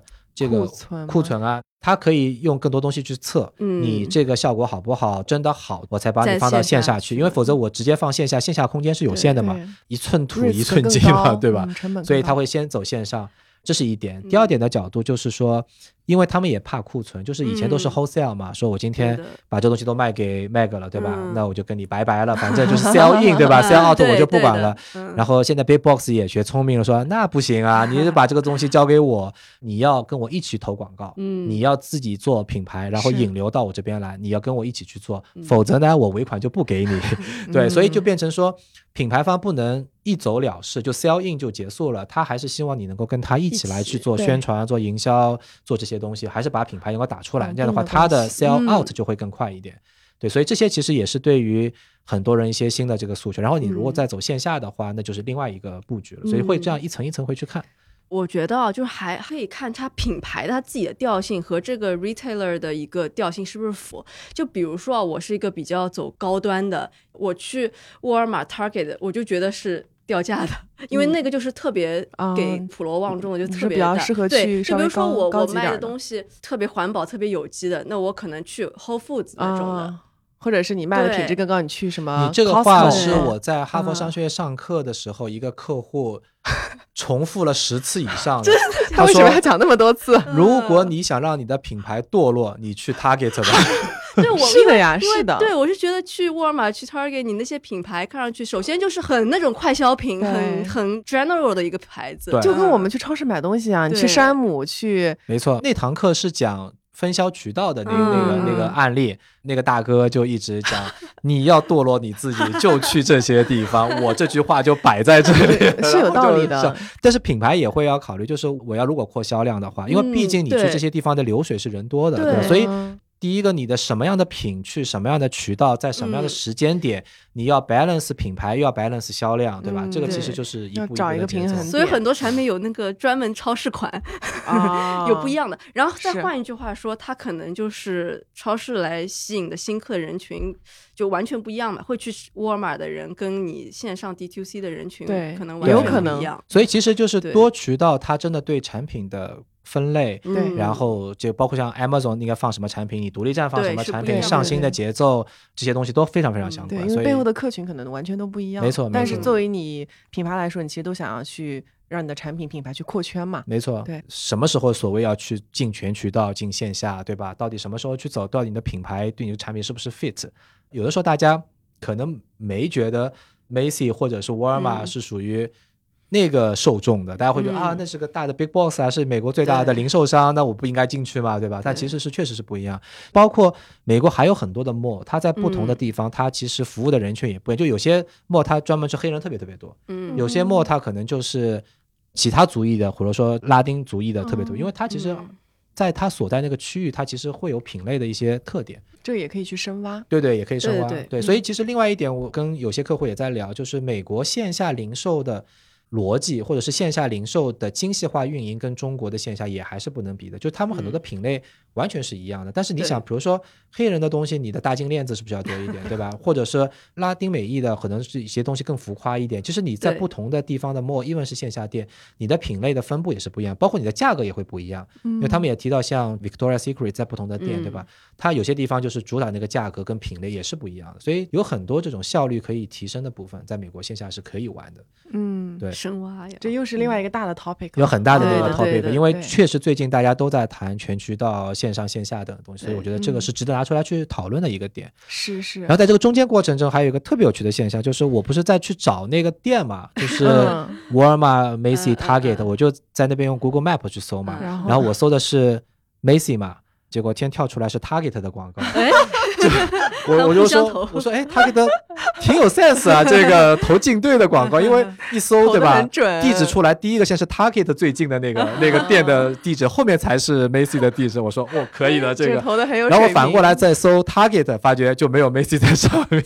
塔吉特很会投广告，对，就是他还挺懂得，就是蹭别人的流量，是那个投品牌词嘛，投别人的品牌词就就嗯可以的，竞价还放的挺高的，对对。对对对，花了不少钱。对，我觉得还还蛮有意思的这一点。最后也碰到一些客户，正好去 L A，他们也打算去美国的线下去盘一盘，都跑了很多线下的这个店。嗯，对，也不是见了很多网红机构跟很就聊嘛，就是说网红现在情况怎么样？然后他们说网红其实也有一个痛点，因为每个网红其实就是一个小小币。所以呢，他其实对于比如说我接了多少单子，我跟多少人合作，我的收款啊，很多东西其实。都没有一个系统的东西去支撑他们。这个方面有很多的服务商，比如说网红的付款、网红的 CRM 的管理，其实都慢慢慢出来了。这个其实引发了后面的一个话题啊，就是中国我们讲很多的时候，我们的出去其实将来的一个方向可能是业务模式加上工具类的东西会一起出去，因为比如在国内我们跑直播有很多的数据跟洞察。包括像跟网红跟 MCN 的机构也有很多的系统工具，所以以后中国在这方面出来，它不仅仅可能是一个业务模式的出去，它可能连带着很多的应用系统、应用系统都会出去。所以有很多在国内的这些 SaaS 的工具、这些软件，最后有可能随着这个方向也同样的去走到海外去。包括我们中国以前的这种 O2O 啊、线上线下呀、扫码呀，其实有很多这样的这种所谓 SaaS 的工具。在国外以后都会有这个机会慢慢慢慢起来，像美团就很多的领这个排位嘛，就是那个餐厅领排位，然后结账，对吧？对对。美国也有最大的一家叫 Toast，是专门做 POS 收款的，它是也是一个新的 SaaS 的一个平台。所以我觉得像这一类的零售方面的电子化的应用，中国会有很多的机会，其实慢慢往外出去的。这个也是在 LA 正好看到的一个，就是服务网红的。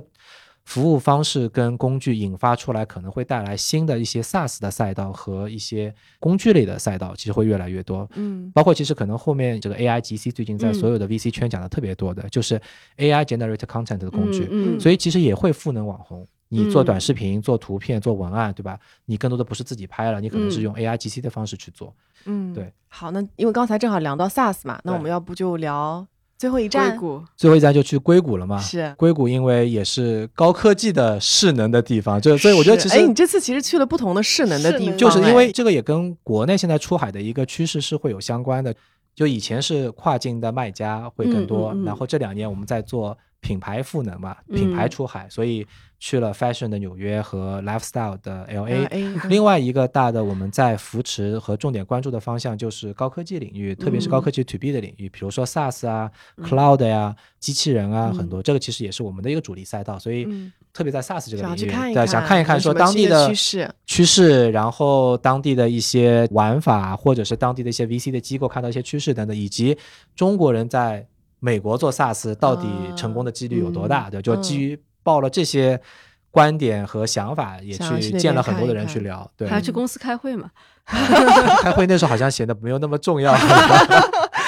对，这离最初的 planning 啊差的有点远啊。对，就是重要性完全颠覆过来了，开玩笑了。然后，所以在那边其实也见了不少人，包括硅谷著名的徐老师 Howie，很多投资人，大观资本的 Richard。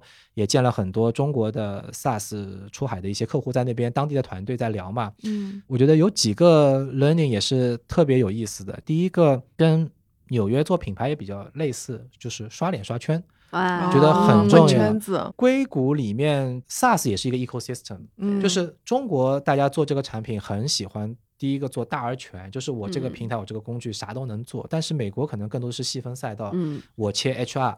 我切招聘，我切 CRM，我切 ERP，对吧？我其实都切某一个细分的赛道，所以他们其实本身是一个 ecosystem，然后都是 SaaS，都是 Cloud，它他们底层可能是 Amazon 啊、Google 啊，就 AWS 或者 GCP，对吧？或者是微软的东西，所以下面有这些公司，上面有很多的赛道，每个人都是一个 ecosystem，相互之间去赋能的。他们可能要推广你的 SaaS，SaaS 我在这个平台上面，所以你在这个 ecosystem 里面的话语权。大家有没有认识你？听到你的技术的能力，其实特别特别重要的。所以跟做品牌其实也是很一样，有点像啊，有很像。而且 Howie 也在说嘛，中国 SaaS 出去到底最重要哪几件事情，对吧？大家都在盘，就第一个就是产品肯定要强。那中国有所谓的工程师资源嘛？但我们后来在说啊，工程师红利，工程师红利。那工程师红利到底是什么？中国的供应链工人的素养好，然后产品快，价格成本低，那咕隆咕隆的生产很多东西出来。你说工程师？生产代码出来快 有用吗？对吧？就大家也在探讨这工程师红利到底是什么？嗯，能够给中国的 SaaS 企业能够去赋能的。那其实第一个价格也是个优势。现在有很多美国的大的公司也是要降本增效。其实你在美国用 SaaS 用 Cloud，其实成本也是非常贵的。就 AWS 真的是不便宜的。所以 Google Cloud 呢也不便宜，有点竞争力。对，所以很多大公司你用的越大，用的越多，越依赖，它成本是非常高。所以他们也在寻求一些价格上面有优势的可替代性的一些成本，所以这个也是给到一些新的公司去到这些大公司的一个机会。所以工程师成本本身也是一个优势。嗯，另外一个点就是 product market fit，大家经常讲的 PMF。那 product market fit 是说我对于你这些产品的当地的适用性，我能不能快速的迭代的去解决你的问题？这个又反映到中国，如果大家 whatever 九九六加班啊等等，就是你对于这个产品的。迭代跟更新的速度可以非常快，我在最短时间里面能够按照你的需求把这个东西能够就能找到这个 product，对吧？就可能你在美国就可能大家花的时间很久，然后就慢慢去做，对吧？成本也高，但是中国可以很快速的去叠好几代东西，你这产品就越来越快速的去适合你的这产品的需求。然后最后一点就是整个的圈子里面的露脸跟刷脸，所以有很多 SaaS 的活动啊，很多演讲啊，Tech 的 Forum 啊等等，那就是需要创始人或者是技术的合伙人在那边能够不断的去讲很多的东西，自己去 present 自己的，去 present 去讲很多东西，对吧？所以产品 product market fit 到刷脸跟圈子，其实也是一路的特别重要，在整个做 SaaS 这个赛道里面，嗯，对。有没有看到一些就是新的一些趋势啊？因为之前好像听一些播客，听到好像最近硅谷是不是都就是永久的那个 work from home 啦，也面临就是一些人才的流失吧？我觉得这里面其实是有两个趋势，第一个就是你讲的，其实因为疫情的时候大家 work from home 了。那第二个呢，就是硅谷的成本是越来越高，生活成本越来越高，所以因为成本越来越高，然后那个时候公司又允许你 work from home，所以很多人就开始离开硅谷了，回家了或者去其他地方了。嗯，所以我们看到一个比较明显的趋势，就是硅谷的人往德州、往佛罗里达、往迈阿密这些地方，其实会越来越多。人都走了，嗯，对，都离开了。所以你看后来为什么大家那时候让我不要去旧金山，说旧金山的 downtown 已经被帐篷露营给 dominate 了，对。而且就因为越是 dominate，越是大家开始去离开，所以其实后来很多旧金山的人都离开了，就往其他地方去找找睡少的地方去了。睡少的地方，然后更 chill 的地方，对吧？然后又反正是 work from home 嘛，所以我觉得这里面 fundamental 是有很大的这个变化，所以。这个回到很多的客户，你的人群其实都不一定在原来我们讲的那个主流城市，对吧？所以你可能 target 到德州、佛罗里达、德州、新加州那是对迈阿密这地方，就反正就年轻人会往那些方向去了，对所以其实也是一个人群的一个洞察。另外一个角度，回到了我前面讲的，就是我在哈佛商学院同学说，小朋友越来越不干正经事了，对吧？回到那个点，嗯，我说为什么那个点其实有它的一定的社会意义，是因为这一代的人他会这么来去想。公司有很多的职位，对我去公司做这个职位，是我去 fit 那个职位所要做的工作跟技能，符合那个职位要求。但是今天的年轻人，我其实有很多种的能力，我拍照很强，我可能唱歌很强，我可能带货很强，我能讲，就是我的能力是非常多元化的。我的能力跟公司的这个要求不匹配，不匹配。那我是为了公司那个螺丝钉去做，还是说我今天能不能在其他地方更擅长发挥我的能力？我觉得这 fundamental 可能是年轻人想的特别多的东西。那他他看到社交媒体上说，哦，这个网红他因为唱歌，他有了很多的东西，对吧？我们抖音上也有很多唱歌的小姐姐嘛。所以他说，我的能力其实可以给很多人去做。我为什么一定要在一个公司里面的一个岗位上去限制我的发挥？嗯，这个可能是年轻人。想要将来的趋势，所以这也是为什么后来我在跟硅谷几个科技媒体的同学在聊嘛，他们突然冒出来一句话，他说：“美国的现在自由职业者的比例非常非常高，超过三分之一以上。”那我就特别好奇嘛，我就查了一下，美国是百分之三十六，现在是自由职业者，就是。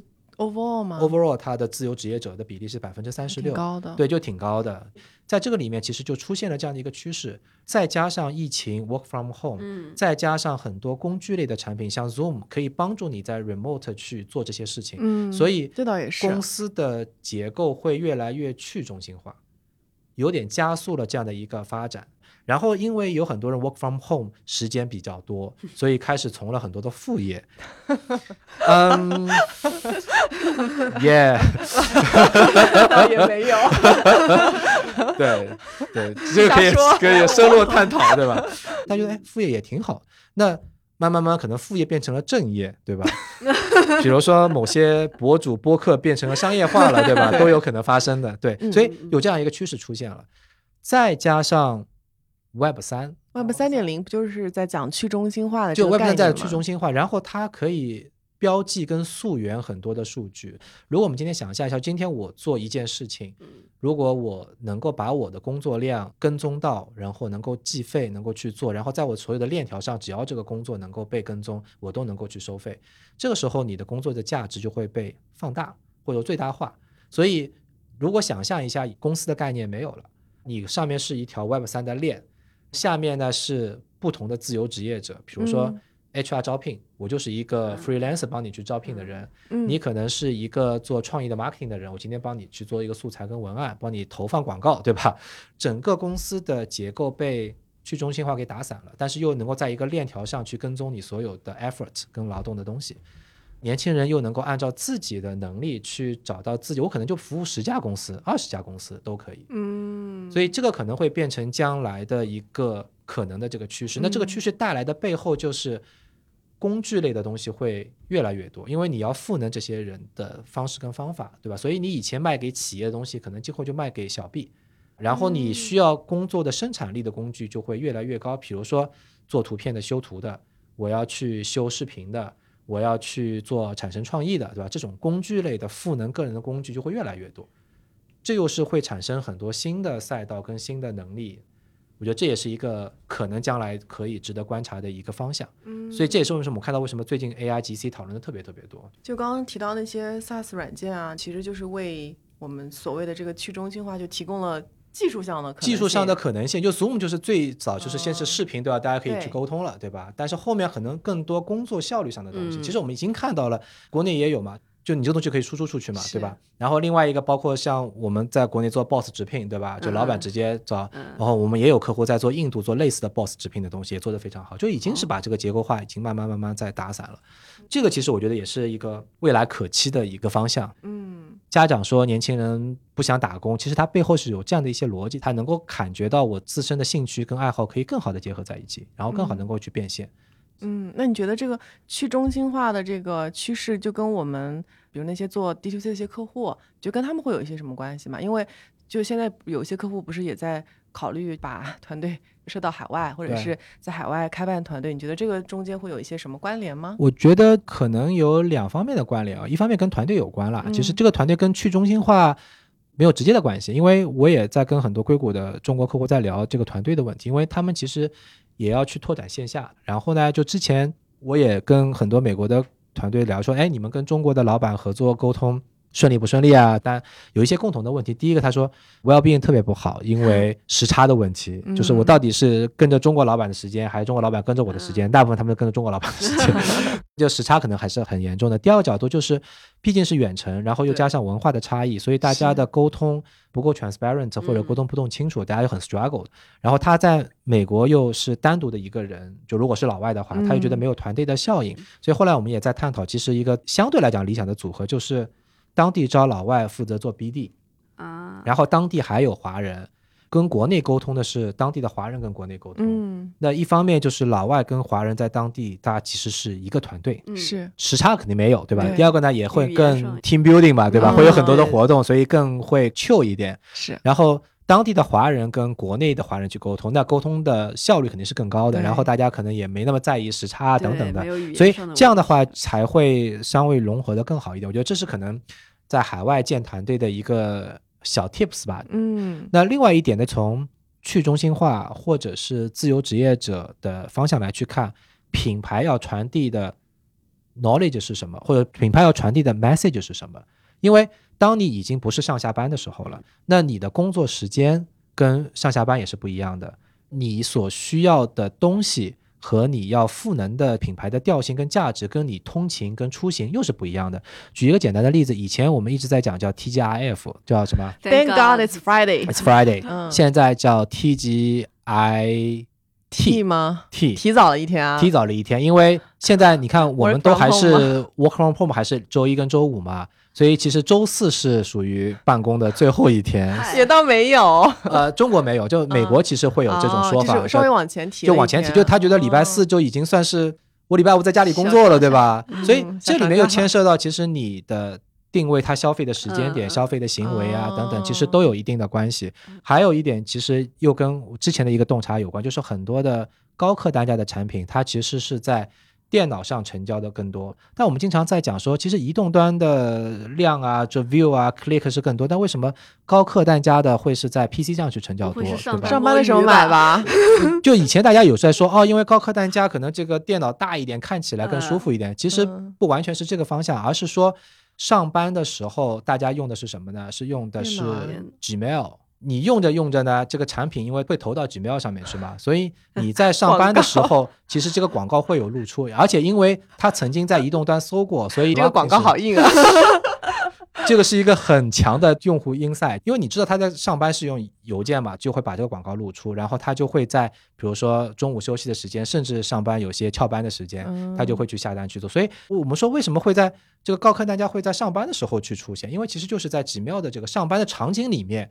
你突出了这个东西，对，刚才讲到哪里会绕到这个上面？我也想说，就是上班摸鱼了都在讲。我刚才在讲那个 去中心化，去中化以后，对吧？所以就说从零售产品角度来讲，它怎么针对你的生活的改变去重新设计产品，或者是你重新定义，这就回到刚才我们讲的第一个 lifestyle 的变化，去中心化的工作，你的人的状态会是怎么样？第二个，你在家里的工作，你的情绪，你所需要的东西又是什么样？然后你在家里工作的时候，你面对的又是 PC，对吧？PC 里面可能又有几秒，几秒里面有那个广告的变现。去中心化的这个改变了我用户的日常的一些它会改变了你的 lifestyle 习惯习惯，对吧？场景也不一样了，然后你所需要的东西也是不一样。制做营销这块，其实所有的一些策略都是需要去做一些调整。没错，没错，没错。所以这就这一切就又串起来了，又会产生一轮新的产品的 message 和新的品类的出现。嗯，对。很深入的洞察，以前都没想那么多呢。就为什么大家讲人口的变迁、城市的变迁，其实都带来了很多不一样的东西。所以不断的消费品一直有迭代、有更新，有很多新的东西会出来，嗯，对吧？最后一点，我觉得就是最后一点，最后一点，对，在硅谷我去吃了一顿饭。哎呦，硅谷著名的一家餐厅叫喜福居，老板亲自上来，因为这家店五十三年了。老板从年轻的时候到现在一直是这一家店，五十三年，然后他会讲我这个产品一直没有没有变，就一直维持原来的口味。然后老板亲自来服务我们，他觉得要对消费者要认知跟洞察。他说我不能在厨房里面这个，或者说我在办公室里面看着，我要去接近你们，就真的老板很懂品牌，很懂消费者洞察。然后另外一个老板的儿子是很有名的一个好莱坞的导演，他拍的一个片子叫。Crazy Rich Asian，哎呀，对，哎呀，然后他的那个店里面就很多名人，什么总统啊，什么科技界的名人啊。看来这个餐厅一般人吃不上。嗯，哎呀，这个怎么接这句话？因为我吃了。好的，对，就是他他对公众开放的，对对对对对，他也是要赚钱的。我以为只是受邀请制的。为什么我会讲到这件事情？就是。后来也在去聊说，哎，为什么这么多美国的上层社会，对吧？主流社会的人群会去吃中餐？嗯，其实听起来有点意外哦。中餐在美国是不是不算是特别主流？要看档次，肯定都是有好。我觉得就是一方面是以前的中餐，大家会觉得重油啊等等，大家觉得不健康。现在的中餐，包括像很多粤式啊等等的，挺好的嘛。所以为什么有这么多的名人愿意来，而且还经常来，对吧？哎，大家还愿意招朋呼友的来，每次来还介绍哦，这是喜福居，特别有名，五十三年，老板怎么样？就后来我就想到品牌这件事情了，嗯，这不就是一个强品牌嘛？其实是对吧？而且很 D to C 啊，老板要亲自 serve 你。对对对对，也是很 D to C 的。然后就在想说，餐饮其实本身是一个强品牌的品类，因为第一个复购很高，对吧？第二个它其实能够。吃进去，它对你的信任度是很强的。第三个，它本身它的品牌的调性跟价值主张很清楚，就是拉面就是拉面。后来在想说，嗯，到底中国的餐饮能不能走出去？走出去到底是一个什么走法？它肯定不是卖货，就是你这个食品饮料也不是说纯粹靠卖货的，所以它其实反而是一个非常做品牌的一个路线。而且那天我见了一个客户，他拉我去吃了一个。类似于杨国福的麻辣烫，我忘了那个品牌叫什么了。但是他说在中国其实特别特别多。我后来查了一下，确实很大。但我中国一直吃杨国福比较多一点。哎，这边还打了个广告。他也是那个环境，就是也有很多人在去吃。所以，就我后来也在想，就是也有硅谷的 VC 的朋友跟我讲，他其实说做品牌出海，餐饮可能是一个非常有意义的一个赛道。他也想，你说在纽约高档的餐厅都是日料。对，我前面就想说，对日料，包括你说海底捞在新加坡也很贵，餐饮可能也会是今后或者是现在也已经很多人在考虑这件事情了。在考虑这件事情，就得出去了。那是餐饮或者是一些跟饮料、跟食品相关的一些东西，而且它的出去一定是非常强品牌的。嗯，而且餐饮带来的文化上的认知，会赋能到更多的中国产品的认知和对中国文化的一些了解。因为你看你的摆盘。你的筷子，对吧？都是就是都都是有文化的铺垫跟传承的，所以它其实能够更好。如果假设一下，中国有越来越好的一些高档的餐饮出去，好的食品出去，那其实对大家对中国文化的认知就会越来越好，对吧？然后也能够带来其他的相关的东西。其实这是一个生态系统，就是大家整体的往外。就是从刚才我们聊到的那个 K-pop 的那个，对对对对。就想到，就中国的，就目前我们可以看到比较多的，其实是电商出海，对，包括可能一些 SaaS 产品，但其实未来完全有可能有更多的跟文化相关的东西。日料给大家的印象也是很精致的，跟日本很多产品的东西，跟文化匠人精神都会有关，都是文化的一都是文化的一部分，对吧？之前魏老板一直说，这个好多赛道都能出去，但是 食品饮料这些东西他还没有完全看好。我那天跟魏哲说，我说。我争取做一个这个中国食品饮料出海的案例给你，然后 让这个说法也最后成为一个 这个，就是最后所有的品类都能够出去的那个那个感觉。你看，现在餐饮出的最多的城市里面是奶茶店，对，就美国人就第一个面，第二个奶茶，然后粤式菜等等，包括其实火锅、烧烤这些东西，对对对，就很多东西其实是在北，包括那天其实我听那个嘉科讲，他说。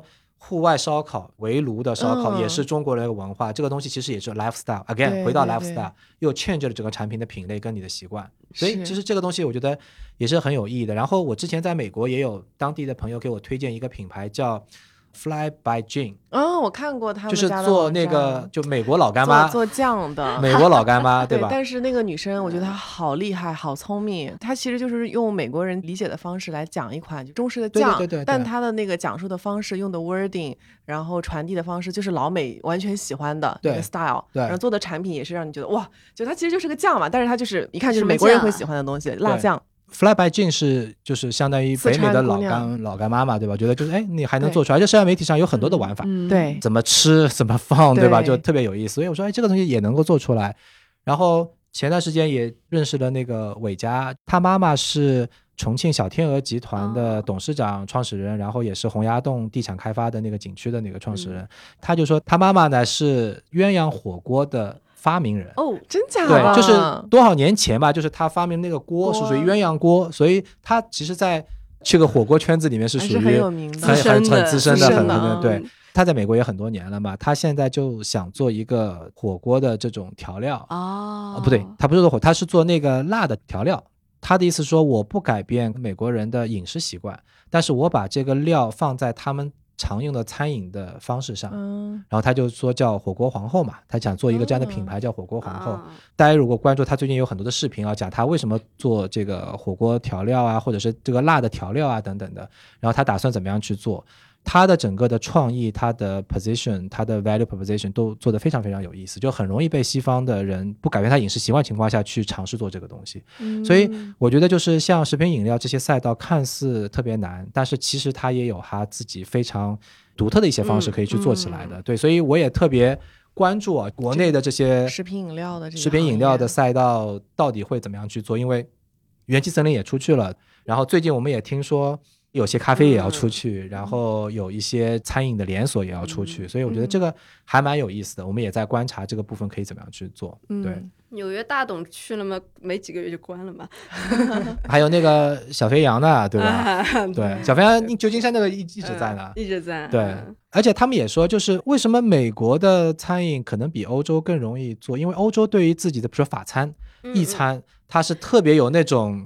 骄傲或者是坚持的，就你很难打入到那个主流市场。但是美国没吃的呀，美国本来就是移民社会嘛，就啥都吃嘛，对吧？这个墨西哥卷也吃，对吧？这个汉堡麦当劳也吃，中餐也吃，日料也吃，所以它本身应该是个多元化的文化，所以它本来就会愿意接受多元化的食品跟餐饮的这些东西。嗯，所以我觉得这也是可能会是一个很有趣的这个赛道的机会。它又是就是又赋能到其他的产品上面，就最后还是一个文化的东西输出的，已经拔高了价值了。哎，我我觉得我们这期 的。格局真的是太大了，我真的收获了好多新知，学到了，学到了。行，非常感谢 George 跟我们分享了这么多。嗯，我感觉很多东西其实是我们老生常谈，但这次我觉得你去了一趟美国，其实跟很多人聊，确实会有很多新的思考。当然也欢迎大家，就是如果有一些不一样的意见，欢迎在评论区跟我们一起探讨留言。对，我们也想看一下大家对于现在的一些情况是怎么想的。对，嗯，最后我觉得这一段的经历啊，我觉得这个虽然其实已经美国去了很多，但是因为。都心思不在这个上面，对，所以就到处玩嘛。这次沉浸式见客户，这次沉浸式的了解商业很多东西。我觉得，嗯，最后的一个感触就是，大家如果真的想去做海外，真的想做好的话，我真的鼓励大家多出去看一看。就是你还是要有足够的体感。真实的这个认知，不管是对人的认知、对渠道的认知、对场景的认知，真的是要亲自去看一看。特别好的一点就是，真的看到朋友圈好多客户在这段时间时间都出去了。我觉得这也是回到了中国人这种永远去拓展这个边界，然后永远去看各种各样的机会，然后扎扎实实的去做好很多实际性的东西。这点真的希望大家能够。亲自去出去看一看，然后看了以后，你再来去思考，说到底整个所谓的全球化也好，跨境出海也好，到底应该什么样的路径、什么样的打法、什么样的做法？对我特别喜欢你刚刚说体感那个词，就，真的要自己多出去就看一看、体验一下，对，再去做决定吧。对，好，那我们再次感谢 George 今天的时间，然后真的是非常多的干货，希望学到了大家能够有所收获啊！我相信这期的收获一定不少，然后希望大家能够在评论区给我们讨论。再次感谢 George，谢谢尼克，谢谢 Mac，好，谢谢，拜拜，拜拜，拜拜，拜拜。